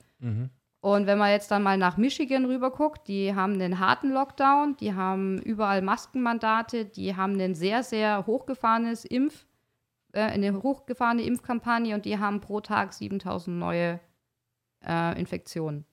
Und natürlich könnte man jetzt äh, auf die äh, Regierung spekulieren, ja, der republikanisch ähm, gesteuert, aber da sieht man einfach, inwieweit das dann auseinandergehen kann und dass es einfach nicht am Lockdown liegt. Also man kann jetzt nicht sagen, ähm, der Lockdown hilft allem, wenn man jetzt zum Beispiel nach Florida oder nach Texas guckt. Die haben keinen Lockdown mehr. Bei denen funktioniert die Wirtschaft wieder. Die haben, äh, da laufen die Kinder frei ohne Masken rum, können wieder spielen. Ähm, da kriegt keiner mehr nach einer Maske oder so. Jeder, der halt vielleicht Angst hat, trägt sie noch, aber es gibt ein paar. Ist Aber halt freiwillig, ja. aber es ist halt doch trotzdem diese Freiwilligkeit. Und da geht, geht es trotzdem zurück. Dann hat man zum Beispiel in Europa hat man das Beispiel mit Schweden oder so. Und da kann ich halt jetzt nicht verstehen, dass dann in Deutschland gesagt wird, ja, es gibt keine Alternative. Weil es gibt eine Alternative, man muss halt einfach nur mal über den Tellerrand gucken oder man will einfach nicht drü drüber gucken. Und das ist halt jetzt eher die Frage, die ich mir stelle. Im Zweifel will man nicht, aber das ist ja genau das. Da wäre die nächste Frage. Der 28b hat ja eben genau diese Möglichkeit jetzt komplett verhindert im Infektionsschutzgesetz. In den USA ist es so, die Gouverneure oder die Staaten sind relativ unabhängig. Die können relativ viel selber machen. Und das neue Gesetz, das wir jetzt gestern in Berlin verabschiedet bekommen haben, ja, weil wir als Volk haben das nicht verabschiedet, ja, da distanziere ich mich davon. Ja, das führt ja dazu, dass alles auf Bundesebene läuft. Das heißt, die Länder sind entmachtet. Bisher hätte der Ministerpräsident oder die Regierung noch sagen können, die Landesregierung, wir machen das anders, wir machen weniger. Jetzt schreibt es der Staat vor. Ja? Und diese Der Bundesstaat, der, nicht mehr die Länder. Unser Bund, ja, unser Mhm, Bund. unser ja. Bund. Der schreibt es letztlich vor, das ist eine automatisierte Regelung, die greift. Und diese Möglichkeiten in Amer- in Amerika hat man eben nicht mehr. Und Das würden sie sich auch nicht trauen. es würden sich in Deutschland würde sich auch kein Ministerpräsident trauen. Da ist Deutschland einfach viel zu, zu gehorsam erzogen. Aber sind wir da nicht, nicht erst äh, Step 2, äh, der Bund will sich jetzt die Rechte holen, jetzt hat die Regierung das beschlossen, jetzt kommt äh, das Parlament beschließt es, aber jetzt müssen noch die Länder doch noch irgendwas Der sagen. Bundesrat äh, wird dazu entweder zustimmen, weil er tatsächlich zustimmen muss, was ich bezweifle, dass sie das so auslegen. Und ansonsten wird er halt keinen relevanten Einspruch dagegen erheben können. Also das Gesetz wird so vom Bundespräsidenten unterschrieben werden, wenn es nicht schon tatsächlich heute unterschrieben wurde, weiß ich jetzt nicht, ich habe unterschiedliche Infos gehört. Aber das verhindert eben, dass man innerhalb eines Landes das macht, was in Amerika halt jetzt sehr deutlich zutage tritt. Weil wenn ich jetzt nehm, mal annehme, Bayern macht komplett zu, weil da ein Herr Söder hockt. Und jetzt haben wir im Bundesland Baden-Württemberg, würde komplett aufmachen. Dann könnte man ja auch aus unserer Blase sozusagen rausgehen, wenn solche Ergebnisse rauskommen. Auf einmal Bayern, die Zahlen sind nach wie vor hoch. Ja? Die Krankenhäuser sind voller als in anderen Ländern. Die Wirtschaft ist im Lockdown, als das eine, also was weiß ich, Michigan in den USA oder auch Kalifornien oder was auch immer. Und am anderen Tag, am anderen Ende der Republik oder auf der anderen Seite von, vom Süden hast du Baden-Württemberg, die machen auf, die Wirtschaft floriert, die Leute gehen raus und dann gehen die Zahlen runter, weil es ja draußen, unabhängig, wie man jetzt dazu steht, also nach den Aerosolforschern, ja, sowieso alles viel, viel ungefährlicher ist, dann hättest du den direkten Vergleich. Und dann könnte man bundesweit nicht mehr rechtfertigen, wenn ein Bundesland einen Ministerpräsidenten oder eine Regierung hätte, die so ein Experiment machen würde, dass man den ganzen Staat zumacht, also den ganzen, den ganzen Bund. Aber ist jetzt nicht so, dass ähm, die Show von Herr Söder jetzt vorbei ist, weil jetzt, jetzt haben die keine Macht mehr. Jetzt, ähm, was können die denn jetzt überhaupt noch reden? Jetzt gibt es diese komische, aber diese, dieses, äh, diese Ministerpräsidentenkonferenz ja jetzt vermute ich mal jetzt dann auch nicht mehr, weil äh, Da gibt es jetzt nichts mehr zu diskutieren. Da gibt's nichts mehr zu ja, Das diskutieren. Thema ist durch. Die, die Länder können zusätzliche Maßnahmen machen. Also wenn sich da Mhm. jetzt jemand besonders profilieren möchte, dann ist er halt noch härter. Aber der Herr Söder hat ja jetzt zurückgezogen. Meines Erachtens mit der Vermutung, dass vielleicht die CDU dadurch geschwächt werden soll und dass eine andere Partei demnächst die Kanzlerin stellt. Kann man mal drüber nachdenken, ja. Aber die haben sich ja letztlich selber entmachtet dadurch. Gut, die haben ja nicht abgestimmt. Aber sie könnten im Bundesrat natürlich sagen, nee, da machen wir nicht mit. Wir wollen das schon selber vor Ort entscheiden, ob wir unsere Bürger von 21 bis 5 Uhr einsperren. Und an sich ist das ein ganz gutes Thema, wie man Leute draußen auf der Straße erreicht, sofern man sie noch greifen kann, weil viele sind einfach schon so festgefahren. Hey, warum funktioniert es denn zum Beispiel in Amerika im einen Staat so und im anderen Staat so? Ja, warum ist Texas offen? Die Zahlen gehen runter, recherchiert doch da mal ein bisschen. Kann das sein, dass es wirklich der beste Weg ist, ähm, dass wir das ganze Land runterfahren? Weil das ist so ein bisschen bildlicher als, ja, Ioannidis hat gesagt, ja, aber der Drosten hat doch was anderes gesagt. Und das will man halt durch solche Gesetze verhindern. Deutschland ist, was das angeht, eigentlich komplett gleichgeschaltet, weil alle 16 Bundesländer faktisch gleich agiert haben. Und da ist USA ein ganz anderes Beispiel. aber warum ist es jetzt gekommen? Gab es da irgendein Bundesland, das ausgeschert ist? Bei uns, Also ich hatte nur gehört, dass das Saarland irgendwie äh, nicht. ausscheren, richtig ausscheren wird bei uns gar niemand. Also die, die Vorstellung, dass dann einzelner Ministerpräsident da mal sagt, so und jetzt mache ich da mal nicht mit, die ist für mich lebensfremd. So sind die Deutschen nicht, so ist unsere Politiklandschaft nicht organisiert. Das ist in Amerika was ganz anderes. Das ist komplett anders. Und mit diesem Gesetz ist das Thema ja auch durch. Ja, der Bund hat jetzt diese Regeln und äh, je nachdem, wer jetzt beim nächsten Mal gewählt wird, bleibt es erstmal so. Und die Länder sind dahingehend eigentlich entmachtet. Also jetzt kann. Und man sieht halt auch, zum Beispiel hat ja Biden gesagt, wir machen jetzt 100 Tage lang Mas Masken tragen, weil das ja solidarisch ist und das muss jeder machen. Und ähm, die Gouverneure von, ja, ist halt leider so, die republikanischen Staaten, die scheren da aus und die machen jetzt zum Beispiel Exekutivorders, dass es keinen ähm, Impfpass da gibt, dass es ein Verbot ist, dass ähm, Firmen von ihren Mitarbeitern und ihren Kunden verlangen, Impfpässe vorzuzeigen, dass sie gegen Covid geimpft werden weil sie sagen, das ist keine Forcy Nation, also der Forcy, ähm, der will ja diese Impfkampagne so weit treiben, dass sie sagen, ja, das machen sie nicht. Und da sieht man halt, dass dieser Föderalismus in Amerika ganz anders gelebt wird als in Deutschland. Also in Deutschland ist er halt vorgeschoben. Ja, wir haben ja irgendwie mal einen Föderalismus, aber den haben wir ja jetzt einfach ausgeschaltet durch dieses neue, äh, diese Gesetzesänderung. Und da ist halt die Sache, inwieweit wir da noch mitgehen wollen als äh, Volk. Also in Amerika würde sich das keiner trauen, das jetzt durchzusetzen. Gut, Deutschland, Deutschland machen es die Leute, macht es Ja. macht's der Staat, da ist die Staatshörigkeit da, ist nicht nur der Staatsbediensteten.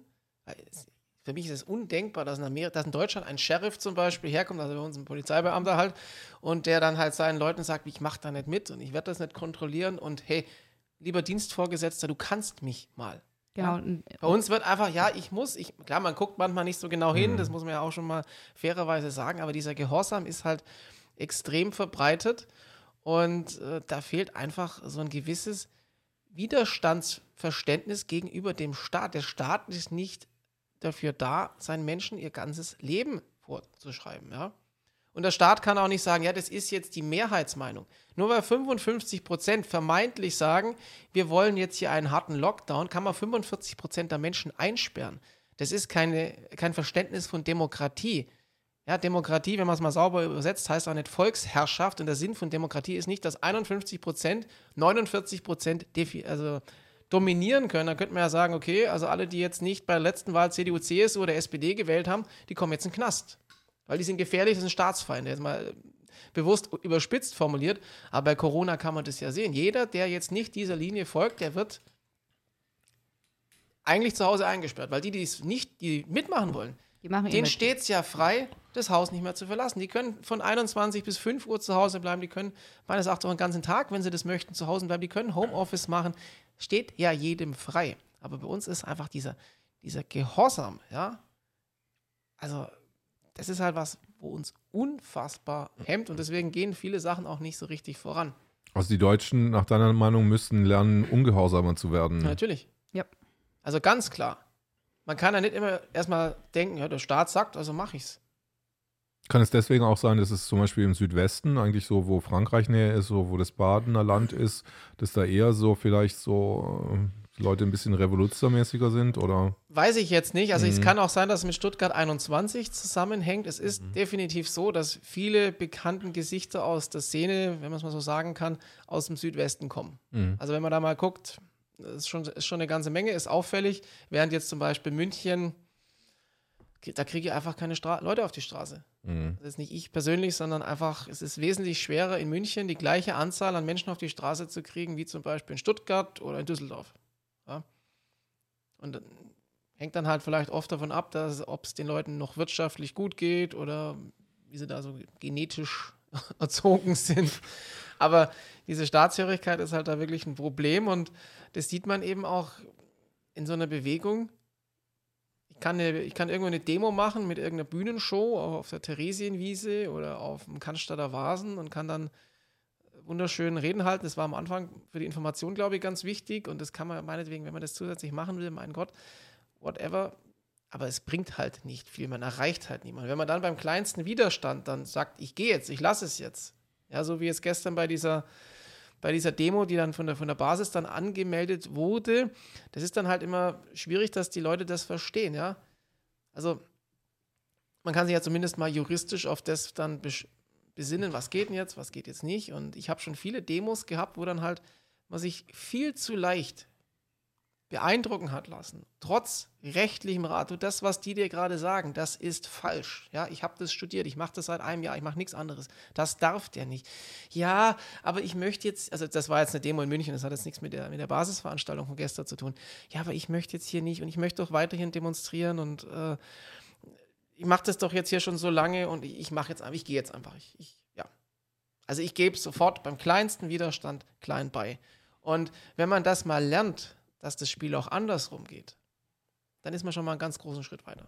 Ich diskutiere ja dann mit Einsatzleitern von Polizei, die also wirklich Mhm. hunderte und teilweise tausende Leute befehligen. Da kann ich auch nicht beim ersten Widerstand sagen, ja, okay, ich gehe jetzt, tut mir leid, ich wollte hier eigentlich für meine Rechte demonstrieren, aber wenn Sie jetzt sagen, ich darf das nicht, dann gehe ich natürlich nach Hause. Das funktioniert nicht.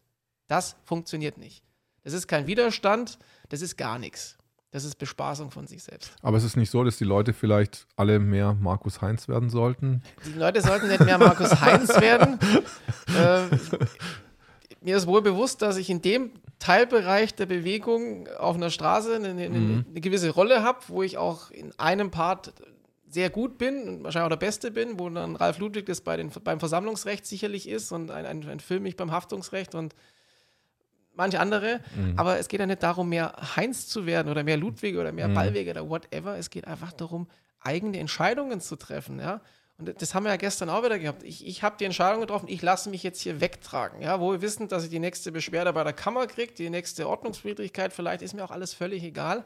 Aber wenn es dann halt losgeht, ja, Markus, was machen wir denn jetzt hier? Und wo gehen wir denn jetzt hin? Und was, was sollen wir jetzt machen? Was kannst du mir raten? Leute, ihr müsst eure eigenen Entscheidungen treffen. Ich habe das gestern fünfmal in zehn Kameras gesagt und auch bewusst neben der Polizei, dass ich jetzt eben niemandem sage, was er zu tun oder zu lassen hat. Ja, wenn ich dann losmarschiere, ja, dann sagen die gleich, oh, der hat hier gerade das und das gemacht, dann habe ich die nächste völlig sinnfreie Anzeige, die überhaupt nichts bringt, außer dass man dann halt sich gezielt einzelne Leute rausnehmen kann. Da muss man einfach mal ein bisschen taktischer denken und nicht einfach irgendjemand blind hinterherlaufen, nur weil er halt gerade ein blaues, ein rotes oder ein weißes Shirt anhat. Die Leute wenn- müssen eigene Entscheidungen treffen. Oder wenn man, ich meine, die eigene Entscheidung war auch, dass jemand, den ich beobachtet hatte, die dann nach zweieinhalb Stunden gesagt haben, ja, wo können wir jetzt einen Kaffee trinken gehen irgendwie. Das Kann man ja auch machen. kann man auch machen, aber dann ist man halt vielleicht äh, nicht so wirklich protestmäßig. Es das ist halt ja, dann kein Protest mehr, und weil, weil wir das vorher im Mai da angesprochen haben, das war vor, vor 10, 11, 12 Monaten, das war eine ganz andere Situation. Mhm. Ja? Und dann hat der Staat immer mehr die Versammlungen eingeschränkt und mit immer abstruseren Begründungen. Inzwischen hat er gar keine mehr. Und dann muss ich halt irgendwann sagen, nee, ich spiele dein Spiel nicht mit. Ja, ich bleibe zu jeder Zeit friedlich, was im Übrigen auch die wesentlich effektivere Methode ist. Aber ich spiele dein verdammtes Spiel nicht mehr mit. Vicky, ähm, du hast eine MS-Erkrankung gehabt. Ja. Oder habe ich noch, also das Jahr un- nicht Das heilbar. ist, das ist nicht heilbar. genau. Wie ist, wie ist das dazu gekommen? Durch die Bundeswehr? Zu hartes Training oder wie? Äh, nee, also oder es, Stress ähm, oder? Ja, also man hat ja seine ähm, genetische Veranlagung dazu, dass man dazu neigt und wahrscheinlich sind verschiedene ähm, ja, Situationen zusammengekommen oder ähm, Reize auf den Körper, dass es dann ausgebrochen ist. Also wahrscheinlich, ähm, also ich, ich kann jetzt nicht sagen, dass es wegen der Bundeswehr ausgebrochen ist, aber wahrscheinlich schneller, als es äh, wäre, wenn ich jetzt nur einen Bürojob gehabt hätte. Und ähm, ja, also das hat einfach äh, bei mir ein bisschen, also bei mir schlagt es eher auf die Augen Mhm. und auf, äh, auf die ähm, Gliedmaßen. Und es gab halt dann irgendwann mal einen Punkt, wo halt auch die Bundeswehr gesagt hat, jetzt kann, äh, können sie mich jetzt leider nicht weiter ähm, beschäftigen. Und da war ich halt dann einfach, also bei der Bundeswehr ist es wie bei der Polizei, wenn, der, äh, wenn du halt gewisse Symptome, Symptome hast oder Diagnosen hast, dann bist du halt einfach äh, FU6, also ähm, ein, Einstufung 6, das heißt, dass du dienstuntauglich bist und dann geht es halt dann ein, ähm, er musste halt dann ausscheiden. Und das ist halt bei meiner Grunderkrankung leider der Fall, dass man von Haus aus sagt, dass eine MS ähm, automatisch zum Dienstausschluss, ähm, Dienstuntauglichkeit führt und Aber ist es nicht so, dass dann der Staat auch Rente für dich bezahlt? nein. Nicht? Nein. Hast du dann einen Zeitvertrag oder einen Unbe Also bei, als bei der Bundeswehr hast du ja erstmal einen Zeitvertrag. Mhm, und okay. dann ähm, und entweder, also wird der, also bei mir wurde er dann runtergestuft und ähm, dann habe ich halt meine Zeit bei meinen Dienst bis zu meinem Dienstzeitende durchgeführt und dann bin ich ausgeschieden. Und ich hab, natürlich habe ich eine Abfindung bekommen und dann eine Berufsförderung. Und aber dass ich jetzt da Rente bekomme, nee.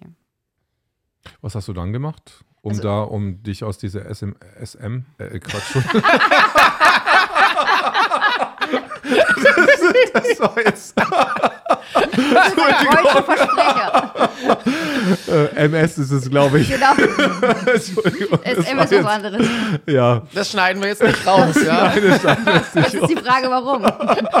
genau. Okay, was, was hast du da, gab es da eine Thera Therapie, die du da ge gemacht hast oder wie, wie hast du dich da, weil MS ist ja, kann, das muss ich aufpassen, MS ist, ähm, Multiple Sklerose. genau, Multiple Sklerose, aber das ist ja, ähm, das kann ja sehr, sehr einschränkend sein. Genau, also ähm, es kann ähm, auch bis in den Rollstuhl führen. Also ich war auch ähm, zwei Jahre im Rollstuhl und ähm, habe von 2010 bis 2016 auch äh, die westliche Medizin genutzt. Äh, und das hat mir eher mich mehr und mehr in die Therapie und in, die, in den Rollstuhl getrieben. Und äh, dann habe ich irgendwann mal gesagt, äh, ich bin halt auch alleinerziehend, also ich habe eine wundervolle elfjährige Tochter und ich habe meiner äh, mir für meine Tochter gewünscht, dass sie mich jetzt nicht so aufwachsen sieht im Rollstuhl. Und dann habe ich mir halt irgendwann mal gedacht, also entweder äh, gibst du dich jetzt deinem Schicksal hin und bleibst halt im Rollstuhl drin oder du schaust halt, ob es äh, Alternativen gibt. Und dann hat man natürlich das Internet durchsucht und dann gab es da sowas, also ich will jetzt hier keine Werbung für eine Therapie machen oder so, aber da gibt es zum Beispiel dieses Coimbra-Protokoll, das ist von einem ähm, brasilianischen Professor und der schwört halt auf hochdosiertes Vitamin D, weil er sagt, dass Autoimmunerkrankungen eigentlich darauf beruhen, dass man einen zu niedrigen Vitamin D-Spiegel hat. Und das habe ich halt dann auch äh, gemacht, habe den testen lassen und der war auch äh, extrem niedrig bei mir und dann habe ich halt auch selber äh, den Hintern zusammengekniffen und gesagt, du wirst wieder laufen. Du machst es, also du kommst da jetzt raus. Und bei mir war es halt nie so gravierend schlimm, dass ich gesagt habe, ich kann meine Beine gar nicht mehr spüren, aber ich hatte halt auch Probleme mit dem Gleichgewichtssinn und bin auch ähm, mal gefallen und habe mir meinen Kopf angeschlagen, war halt dann bewusstlos und dann habe ich mir, dann hatten auch Ärzte zu mir gesagt, aus Sicherheitsgründen gehen Sie jetzt in den Rollstuhl.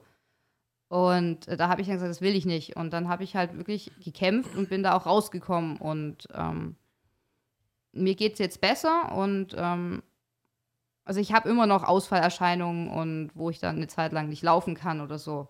Aber ich bin größtenteils aus dem Rollstuhl raus und da bin ich auch sehr stolz drauf, dass ich das geschafft habe. Weil ähm, das Problem bei MS ist halt auch, dass du selber ähm, durch diesen Kontrollverlust deines Körpers, den du ja hast, weil du deine Nerven ja nicht mehr spürst oder äh, zu viel Schmerzen hast, dass du dann selber auch irgendwann mal dich, äh, also es war bei mir das Problem, dass ich mich selber dann auch irgendwann mal nicht mehr gemocht habe, weil ich mir gedacht habe, also wenn der, mein Körper kann ich selber nicht mehr, habe ich nicht mehr die Macht über den, der macht eigentlich, was er will. Und ja, und da ist man, also ich bin jetzt nicht depressiv geworden, aber man hat halt trotzdem ein bisschen negative Einstellung dann gehabt. Und da bin ich meiner Mutter auch sehr dankbar, dass sie mich da ähm, mit einer etwas, äh, naja, unkonventionellen Therapie wieder rausgeholt hat. Und äh, ja, das, das ist jetzt bei mir, das kommt mir jetzt entweder zugute oder wird mir jetzt wieder vorgehalten. Das, das Wie, wie, wie hast du deinen Körper wieder lieben gelernt? ja, ich habe dann angefangen zu modeln. Genau, und ähm, das äh, durch diese Fremdbestätigung, ja, du, du kannst dir was und du ähm, siehst auch gut aus und ähm, die Bilder wurden ja dann auch, also das, es waren von Anfang an professionelle Bilder mit professionellen Fotografen. Was für Bilder?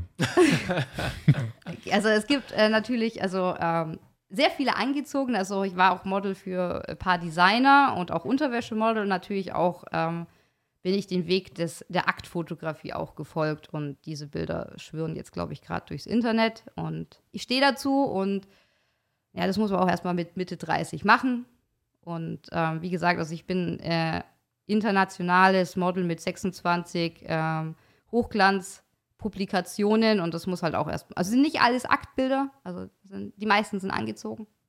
Und ähm, genau, das muss halt auch erstmal einer hinkriegen und für mich ist das einfach die Bestätigung, dass ich ausschaue, äh, wie ich ausschaue und dass ich mich halt auch so mag, wie ich, wie ich bin. Und ähm, Mhm. da habe ich, äh, wie gesagt, habe ich meiner Mutter sehr, zu, sehr viel zu verdanken, dass sie mich da äh, mit reingebracht hat. Und also meine Mutter ist äh, Visagistin und Hairstylistin, also sie macht das beruflich, ähm, Schminken und äh, Models ähm, hübsch zu machen.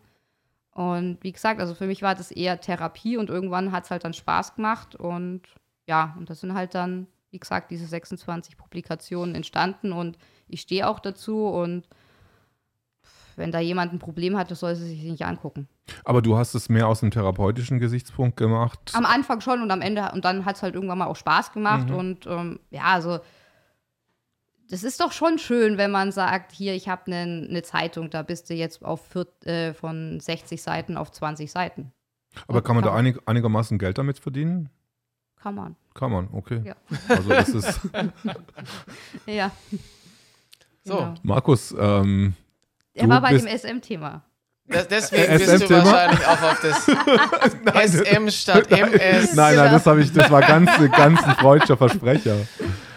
Ja, bei mir hat gerade der, Wecker geklingelt, weil ähm, ich habe noch eine, wie wir auch vorher schon besprochen haben, ich muss noch kurz mit Ralf und die nächste Sendung zu 2004. Ich denke, ihr habt noch das ein oder andere Thema. Thema jetzt, genau. ähm, Jetzt können, wir, jetzt können wir endlich über mich lästern, mal so richtig. nein, nein, nein, nein, das gespannt. machen wir nicht, nee. Danach. genau. Und ja, ich glaube, meine Themen haben wir heute auch ganz gut abgedeckt oder wo ich jetzt was dazu gesagt hätte. Vielen Dank dazu. das ist das Einzige, was ich den Leuten einfach nur immer wieder sagen kann. Geht auf die Straße. Ja. Und du hast auch den nächsten Termin, äh, das passt ja, der nächste Termin ist um 20.04 Uhr. Man merkt, äh, die, äh, Ich habe jetzt eine, ein, ein Interview im Kanal 2004 von Ralf Ludwig Mhm. um 20.04 Uhr und deswegen, ja, ich glaube, die meisten verstehen den Hinweis inzwischen ganz gut, der dann doch auf das Widerstandsrecht äh, hinweist. danke aber Markus auch das, Heinz. Leute, bleibt friedlich, aber zeigt dem Staat, dass er mit dem, was hier passiert, nicht einverstanden seid. Danke für die Einladung. Bitte, bitte. Tschüss, Markus. Tschüss, Markus. Tschüss. Ja, Genau. Vicky, Jetzt wären wir bei den Dirty Secrets, oder? jetzt sind wir bei den Dirty Secrets. bei den richtigen Dirty Secrets. Genau. Und er geht. Rettet sich. Er rettet sich. Er rettet sich. Ähm, Gibt es da internationale renommierte Fotografen, die quasi äh, erstmal erst erstmal vorab äh, zählt es als Erotik oder äh, Fotografie oder was, was hast du da bem- bemodelt? Sind die Fotos mehr bezahlt worden oder waren das auch für, für Kleidung zum Beispiel? Ähm, Also es waren ähm, größtenteils, wie gesagt, habe ich eher äh, gemodelt für Designer, also Mhm. auch eher für ähm, einen Designer, der dann auch ähm, auch in der Berliner Fashion Week war. Da war ich dann auch für ihn 2019 oder 18, ich weiß nicht genau, eins von beiden. Ich glaube, nee, 19. 2019 war ich dann auch auf der Berliner Fashion Week und ähm, habe da ihm seine, ähm, er ist ein Newcomer-Designer und da habe ich auch seine ähm, Kleidung vorgestellt. Oder dann gibt es einen Designer, der macht eher so Gala-Design und äh, Ballkleider. Und die habe ich halt dann zum Beispiel in ein Picton-Magazin gebracht. Das ist dann eher so ein Fashion-Magazin, wo du halt dann, da ist auch Pia Polte drin. Also sie ist eigentlich auch eine sehr berühmte Designerin, die jetzt eher so im Fashion-Bereich ähm, New York und so dieses etwas schillendere Zeug macht. Da, war, äh, da bin ich auch mit reingekommen. Und ja, also das hat sich dann so ergeben. Also du machst ja dann deine Fotos und äh, hast halt dann deine, ähm, ich hatte da mal ein Instagram-Profil, das gibt es nicht mehr. Und ähm, ja, und da wirst du ja dann angefragt von den Designern oder die Fotografen haben Kooperationen mit Designern und die sagen, hey, ich finde dich vom Typ toll, ähm, weil ich halt eher aus dieser alternativ tätowierten Schiene komme, weil ich habe halt ähm, mehrere Tattoos und ähm, da kommst du natürlich eher so ein bisschen in diese rockige, alternative Schiene, was natürlich für Leute, die egaler Kleidung machen, wieder interessant ist, dass du halt dann auch die jüngere ähm, Generation ansprichst und sagst, hey, das, dann bist du halt die Einzige, die tätowiert ist und dann tun wir dich in so ein schniekes ähm, Galakleid rein mit äh, 300 Lagen Tüll gefühlt oder so. Und ähm, von den Fotografen her hatte ich auch schon ähm, eher, also in Amerika, ich bin eher in Amerika bekannt und in Australien und in Russland. Also da kommt es halt immer darauf an, äh, inwieweit da sind eher die Magazine die bekannteren. Und dann, wenn du da halt reinkommst, ist es für die, Pol- äh, für die Fotografen gut und für die äh, fürs Model natürlich dann auch, weil das ist halt dann ein Resümee, was du sagen kannst hier und dann bist, kannst du halt in eine Modelkartei gehen oder nicht. aber das ist jetzt keine Erotikfotografie. Nein, nein, ich habe keine Erotik. Also, da, also das ist wirklich Akt. Also ich habe Mhm. da ähm, wirklich auch ähm, keine Erotikfotografie gemacht. Also wirklich nur. Also ich habe es eher aus dem künstlerischen Bereich Mhm. gemacht. Aber das wird dann auch in diesem Magazin auch so vermarktet, dass Ja, ja, das sind, das ist, also das sind alles nur, ähm, das sind halt, eher ist es Sensual und Boudoir heißt es im Mhm. Fachjargon und das ist halt wirklich eher, äh, natürlich kann man die als, als erotisch nehmen, aber es ist trotzdem eher, ähm, also es ist jetzt äh, schon noch künstlerisch, also es ist jetzt sowas, Also ich habe jetzt ein paar, vorher ein paar gesehen. Wir Ja. werden die jetzt nicht hier zeigen, aber Ja. ähm, ich fand die durchaus künstlerisch, artistisch, also, hoch, Ja, also ich hab- hochwertig. Also ich habe auch äh, Bilder, ähm, Aktfotografie gemacht, also mit Low-Key, das heißt ähm, äh, richtig äh, viel Kontrast, dass du halt große Schatten, Lichtspiele hast und da habe ich halt eher so äh, Ballett äh, Aufwärmübungen gemacht Mhm. und so ähm, Figuren und da siehst du eigentlich gar nichts und das ist auch eher künstlerisch. Also da, ähm, da gibt es auch einen sehr bekannten russischen Fotokünstler, ich kriege immer nie den Namen zusammen, ähm, und der hat das auch viel mit Ballerinas gemacht. Und da kannst du jetzt auch nicht sagen, dass das jetzt ähm, übermäßig erotisch ist. Das ist eher Kunst. Also ich, ich sehe es eher als Kunst. Und, aber Kunst ist natürlich auch sehr subjektiv. Also wenn jemand sich da jetzt eher angegriffen fühlt, der kann, muss es ja nicht angucken. Also ich werde mich dafür jetzt nicht entschuldigen oder so. Mhm. Also der soll es halt einfach nicht angucken. Dafür leben wir in einer freien Welt. Man kann sich entscheiden, ob man es anschauen will oder nicht. Genau. Wirst du das noch weiter be betreiben? Nein, oder? ich habe aufgehört. Du hast aufgehört. Ah, das aufgehört. ist schade wahrscheinlich für deine Fans hat sich das dann Wahrscheinlich. Aber- gesagt hast, Mist, verdammt. Nee, ich werde jetzt äh, Mitte 30, da kann ich dann auch mal aufhören. Hab Nee. zwar mit Anfang 30 angefangen, aber nee, das war, also, nee, ich habe ich hab aufgehört. Also, ähm, ja. Zum Leidtragen meiner Mama, die kann jetzt mir Ja. nicht mehr die Haare, also sie macht mir öfters mal zum Üben noch die Mhm. Haare und schminkt mich aber so auf ähm, große ähm, Vernissagen oder ähm, Foto, ähm, Shoots gehe ich jetzt nicht mehr. Also habe ich auch gar Mhm. nicht die Zeit mehr dafür. Und geht jetzt auch gar nicht, also weil ich werde mich jetzt nicht mit einer Maske äh, fotografieren lassen, weil die sind ja da auch ganz krank, manche Fotografen, die finden das dann voll fesch, wenn man sich damit Findest du, findest du, wie findest du deine, deine Tochter so, diese ganzen Fotosachen? Also die, die kennt halt die äh, Vorzeig, also Mhm. äh, Vorzeigbaren, also die äh, nicht, ähm, also die Aktbilder kennt sie jetzt nicht. Mhm. Und sie sagt, ja, also sie findet die ganz äh, süß, aber sie ist eher so eine, die jetzt nicht Kleider mag. Also sie findet dann Mhm. die eher sportlicheren Sachen besser. Mhm. Aber ähm, sie hat da jetzt kein Problem mit. Also sie hat jetzt nie gesagt, Mami, ich schäme mich jetzt für dich oder so. Mhm. Und ähm, ich finde es auch okay, dass man das macht. Also ich finde halt, Ich, ich hatte das eher gedacht, dass sie dann vielleicht eher auch Lust hat, auch mal solche, solche Also Bilder ist- zu machen. also sie mag eher hinter der Kamera stehen. Also Hinter der Kamera, ja, sie ist ja so, so Fot Fotografin. Fotofotografin. Genau, und okay. sie findet Bildbearbeitung voll toll. Also das, das, also so Photoshop und ähm, Mhm. InDesign findet sie ganz toll. Und da macht sie ein bisschen, ähm, so ein bisschen was. Aber ich, mir ist halt auch wichtig, dass meine Tochter ein richtiges Körperverständnis bekommt, weil ähm, in unserer Zeit ist es so schnell, dass man gemobbt wird oder ähm, sich für seinen Körper schämen muss. Und das finde ich einfach ganz falsch. Jeder sollte sich so lieben, wie er ist. Und ähm, deswegen finde ich halt dieses ganze Framing ähm, einfach nur noch destruktiv und äh, zerstörerisch. Und das will ich halt meiner Tochter nicht antun. Wenn meine Tochter sagt, sie will mit 17 Jahren, 18 Jahren Fotos machen, dann gehe ich da mit und schaue, dass da nichts passiert. Und ähm, wenn sie das machen will, soll sie es machen. Wenn sie es nicht machen will, dann soll sie es nicht machen. Wenn sie sagt mit 16 Jahren, Mama, ich schäme mich für deine Fotos, dann sage ich, ja gut, dann guck sie dir nicht an.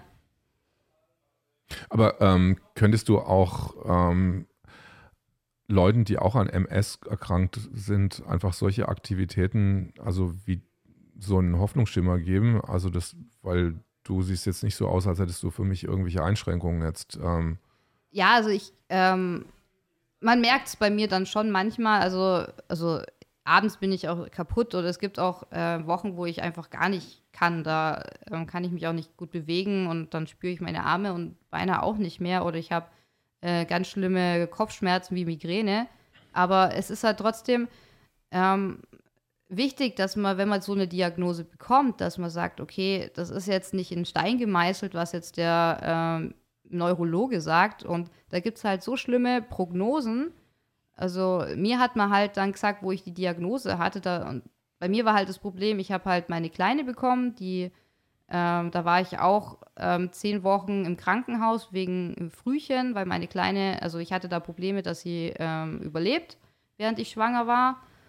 Und ähm, da ist es natürlich noch krasser, wenn man dann glücklich ist, dass das Kind überlebt hat, auch wenn sie jetzt äh, als Frühchen mit in der 35. Woche kommt und du dann von deinem Arzt bekommst, ja, aber sie haben jetzt MS und sie sollten sich darauf einstellen, dass sie äh, Blindenschrift lernen, dann sollten sie sich darauf einstellen, dass sie mit 60 Jahren Pflege oder mit 40 Jahren schon ein Pflegefall sind und das willst du dir halt nicht anhören, wenn du gerade ein Kind bekommen hast und froh bist, dass du es überlebt hast.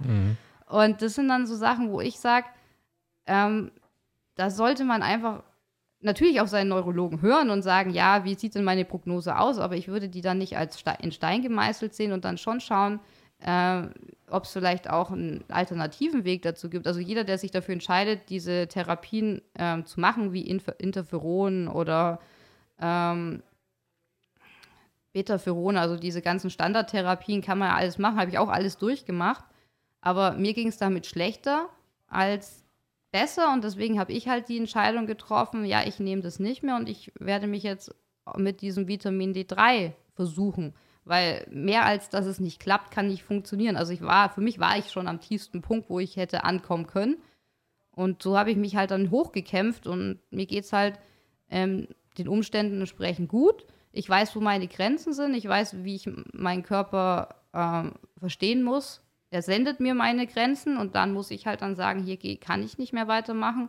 Und das ist das, was ich jedem MS-Patienten oder jedem, der eine Autoimmunerkrankung hat, sage. Also dein Körper sagt dir schon, wenn du eine Pause brauchst. Und solltest du dir auch das Recht nehmen zu sagen, ich mache jetzt meine Pause, weil ich habe halt früher dazu geneigt, nicht Nein zu sagen und immer versucht, ja, ich versuche jetzt allen recht zu machen.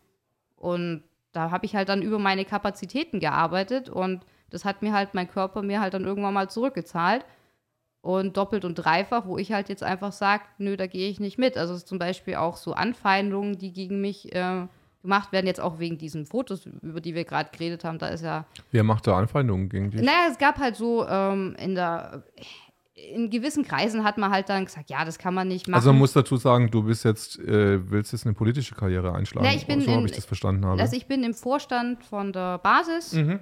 und ähm, da hieß es halt mal, dass man, dass die Bilder jetzt eher unvorteilhaft sind oder so, aber auch nicht von der Mehrheit. Und ich habe, ich stehe halt dazu und ich sage halt, ähm, Leute, die das nicht selber durchgemacht haben oder nicht in meiner Position sind, haben einfach meiner Meinung nach den Mund zu halten. Also sie können ja ihre Meinung dazu haben, aber dann sollen sie sich nicht angucken. Aber deswegen jemanden zu verurteilen, ohne jemals mal mit mir darüber gesprochen zu haben, warum ich das gemacht habe.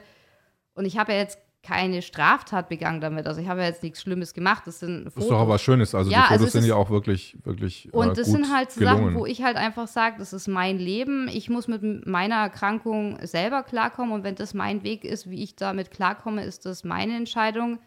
Wenn man damit nicht klarkommen kann, wie ich mich da entscheide, dann sollte man zumindest so tolerant sein und so Akzeptanz zeigen, dass man sagt, okay, ich kann, ich kann dich jetzt menschlich nicht ab und ich verstehe auch nicht, warum du dich so verhältst, aber äh, man sollte zusammen arbeiten und dann halt so destruktiv, ja, hintenrum äh, so Bilder verschicken und sagen, ja, das kommt jetzt nicht an oder deswegen äh, fühle ich mich, äh, fühle ich nicht, da, oder denke ich, dass ich jetzt nicht für diesen Posten, den ich da habe, ähm, qualifiziert bin. Das ist einfach nur oldschool und so haben das die alten Parteien gemacht und da sind wir nicht besser als die, die wir eigentlich ähm, nicht bekämpfen, aber gegen die wir sind und die, wo wir das ändern wollen. Und ich finde, ähm, wenn man sich nicht mit mir unterhalten hat, hat man kein Recht, sich äh, mich zu verurteilen, weil ich mache das auch nicht. Also ich habe immer ein offenes Ohr und ich höre mir natürlich von allen Leuten die Seiten an und dann kann ich, wenn ich beide Seiten von der Geschichte weiß, kann ich meine Entscheidung treffen, wie, wie ich die jetzt bewerte. Aber wenn ich die jetzt nicht weiß, dann kann ich dazu auch keine Bewertung abgeben, weil die dann auch immer nur noch nur subjektiv gesteuert ist von der Person, die mir das gerade erzählt hat, weil das seine Wahrnehmung ist. Und ähm, so lebe ich eigentlich ganz gut. Und wie gesagt, also ich muss mich auch nicht verteidigen. Und ich sehe halt, für mich war das der richtige Weg. Und ähm, ich, ich finde, dass ich einen guten Job in, mein, äh, in meiner Position mache als Querdenker in der Basispartei. Und ähm, ja, Was für eine Position hast du denn in, Ich bin der im Vorstand? Querdenker. also der Querdenker ist der, der ähm, Es gibt wirklich eine Querdenkerposition im Ja. Vorstand der Basis. Okay, interessant. Genau, also diese Querdenkerposition ist eigentlich die Position, ähm, die mit den äh, unwahrscheinlichsten oder ähm, naja, undenkbarsten Ideen kommt. Also, oder auch einfach, also ich sage immer, ich schaue immer über den Tellerrand hinaus und ich schaue mir auch die andere Position an.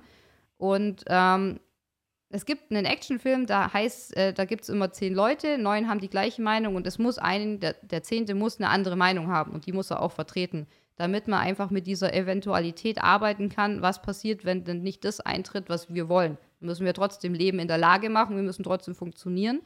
Und ähm, das, äh, diese Position habe ich und ich bin immer irgendwie ein Querdenker gewesen. Also ich habe nie mich irgendwie äh, richtig gegen alle gesträubt oder so, aber ich habe halt mir immer noch einen anderen Weg ausgedacht. Und so, ja, wie wäre es denn, wenn man das so machen könnte? Oder habt ihr euch mal überlegt, wenn das jetzt nicht eintritt, dann könnte das eintreten? Und ich finde halt, am besten kann man agieren auch, wenn man halt auch die Seite des Feindes kennt und das, äh, die Fei- äh, Seite des Feindes versteht. Und so kann man halt dann am besten auch taktisch arbeiten. Und das versuche ich halt jetzt in der Basis. Also du hast auf jeden Fall ein gutes Handwerkszeug, also mit deiner militärischen Ausbildung. Ja, also schadet nicht. Hast, äh, gibt es da noch ähm, Freunde aus deiner Militärzeit, die jetzt gucken und denken so, wow, was macht denn Vicky jetzt hier überhaupt? Oder wie äh, hast, hast du noch Kontakte Also ich ins habe Militär? ähm, also ich habe paar Kontakte noch zu ehemaligen ähm, Kameraden Mhm. Und äh, ja, die finden das immer ganz lustig. die Ja? jetzt sagen, ach, du schon wieder und so. Ja, ja.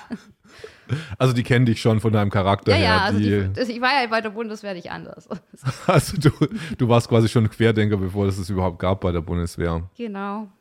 Aber wie gesagt, ich war immer stolz drauf, bei der Bundeswehr zu sein und würde auch liebend gern wieder hin, aber das geht leider nicht. Und Genau, und mir ist halt auch wichtig, auch das ist auch die Position, die Du könntest ja noch Verteidigungsminister werden. hm? Ja, ja, vielleicht, vielleicht. ich ich, ich stelle mich zumindest auf, auf, also ich hoffe, dass ich auf die, äh, eine äh, Position auf der Landesliste bekomme, bin auch Direktkandidat Mhm.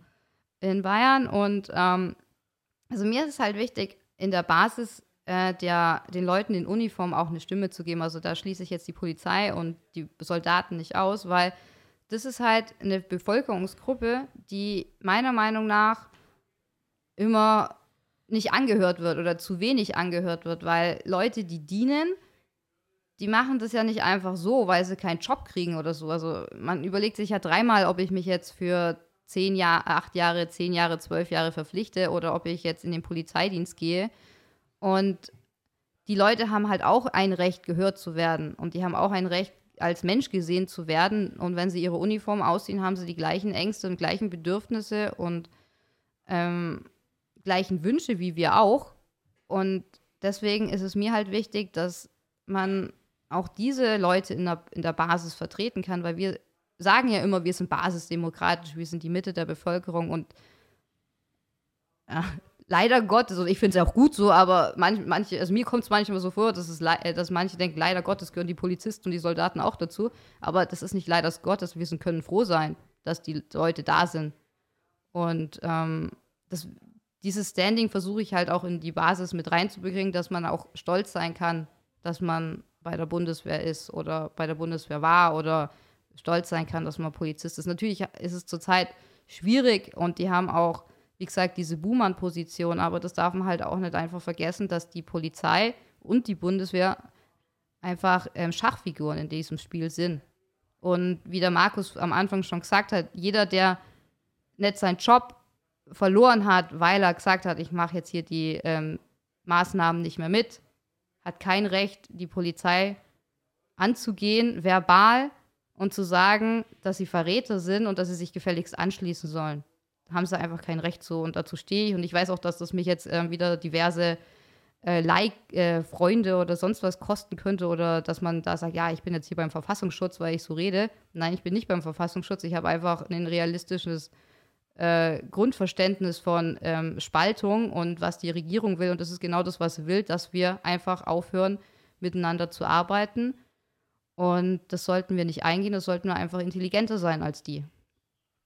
Und wir sagen ja immer, wir sind achtsam und wir, wir sind wertschätzend, dann sollte man das halt auch den Parteien gegenüberspiegeln, die jetzt nicht auf unserer Seite sind, weil da zeigt man Stärke, wenn man seinem Feind die Hand reicht. Vicky, ich glaube, wir haben ziemlich viel äh, besprochen jetzt, Ja. so ohne den Markus, Genau. ohne ihn überhaupt erwähnt zu haben. Ja, schön, ne? Der wird wahrscheinlich, äh, wird sich wahrscheinlich nachher wundern, denkt so, wann komme ich denn vor jetzt Genau, irgendwie alle hier? Spuren vor, genau. genau, alle Spuren vor. Dann bedanke ich mich recht herzlich. Ich habe mich zu bedanken für die schöne Zeit, danke. Hat mir sehr für viel Spaß den- gemacht. Ja, das war heute wirklich eine gute Show. Und ich glaube, wir sehen uns dann nächstes Mal bei der Zorro Kenji Show wieder. Schaltet wieder ein. Tschüss, Leute. Ciao. Ciao.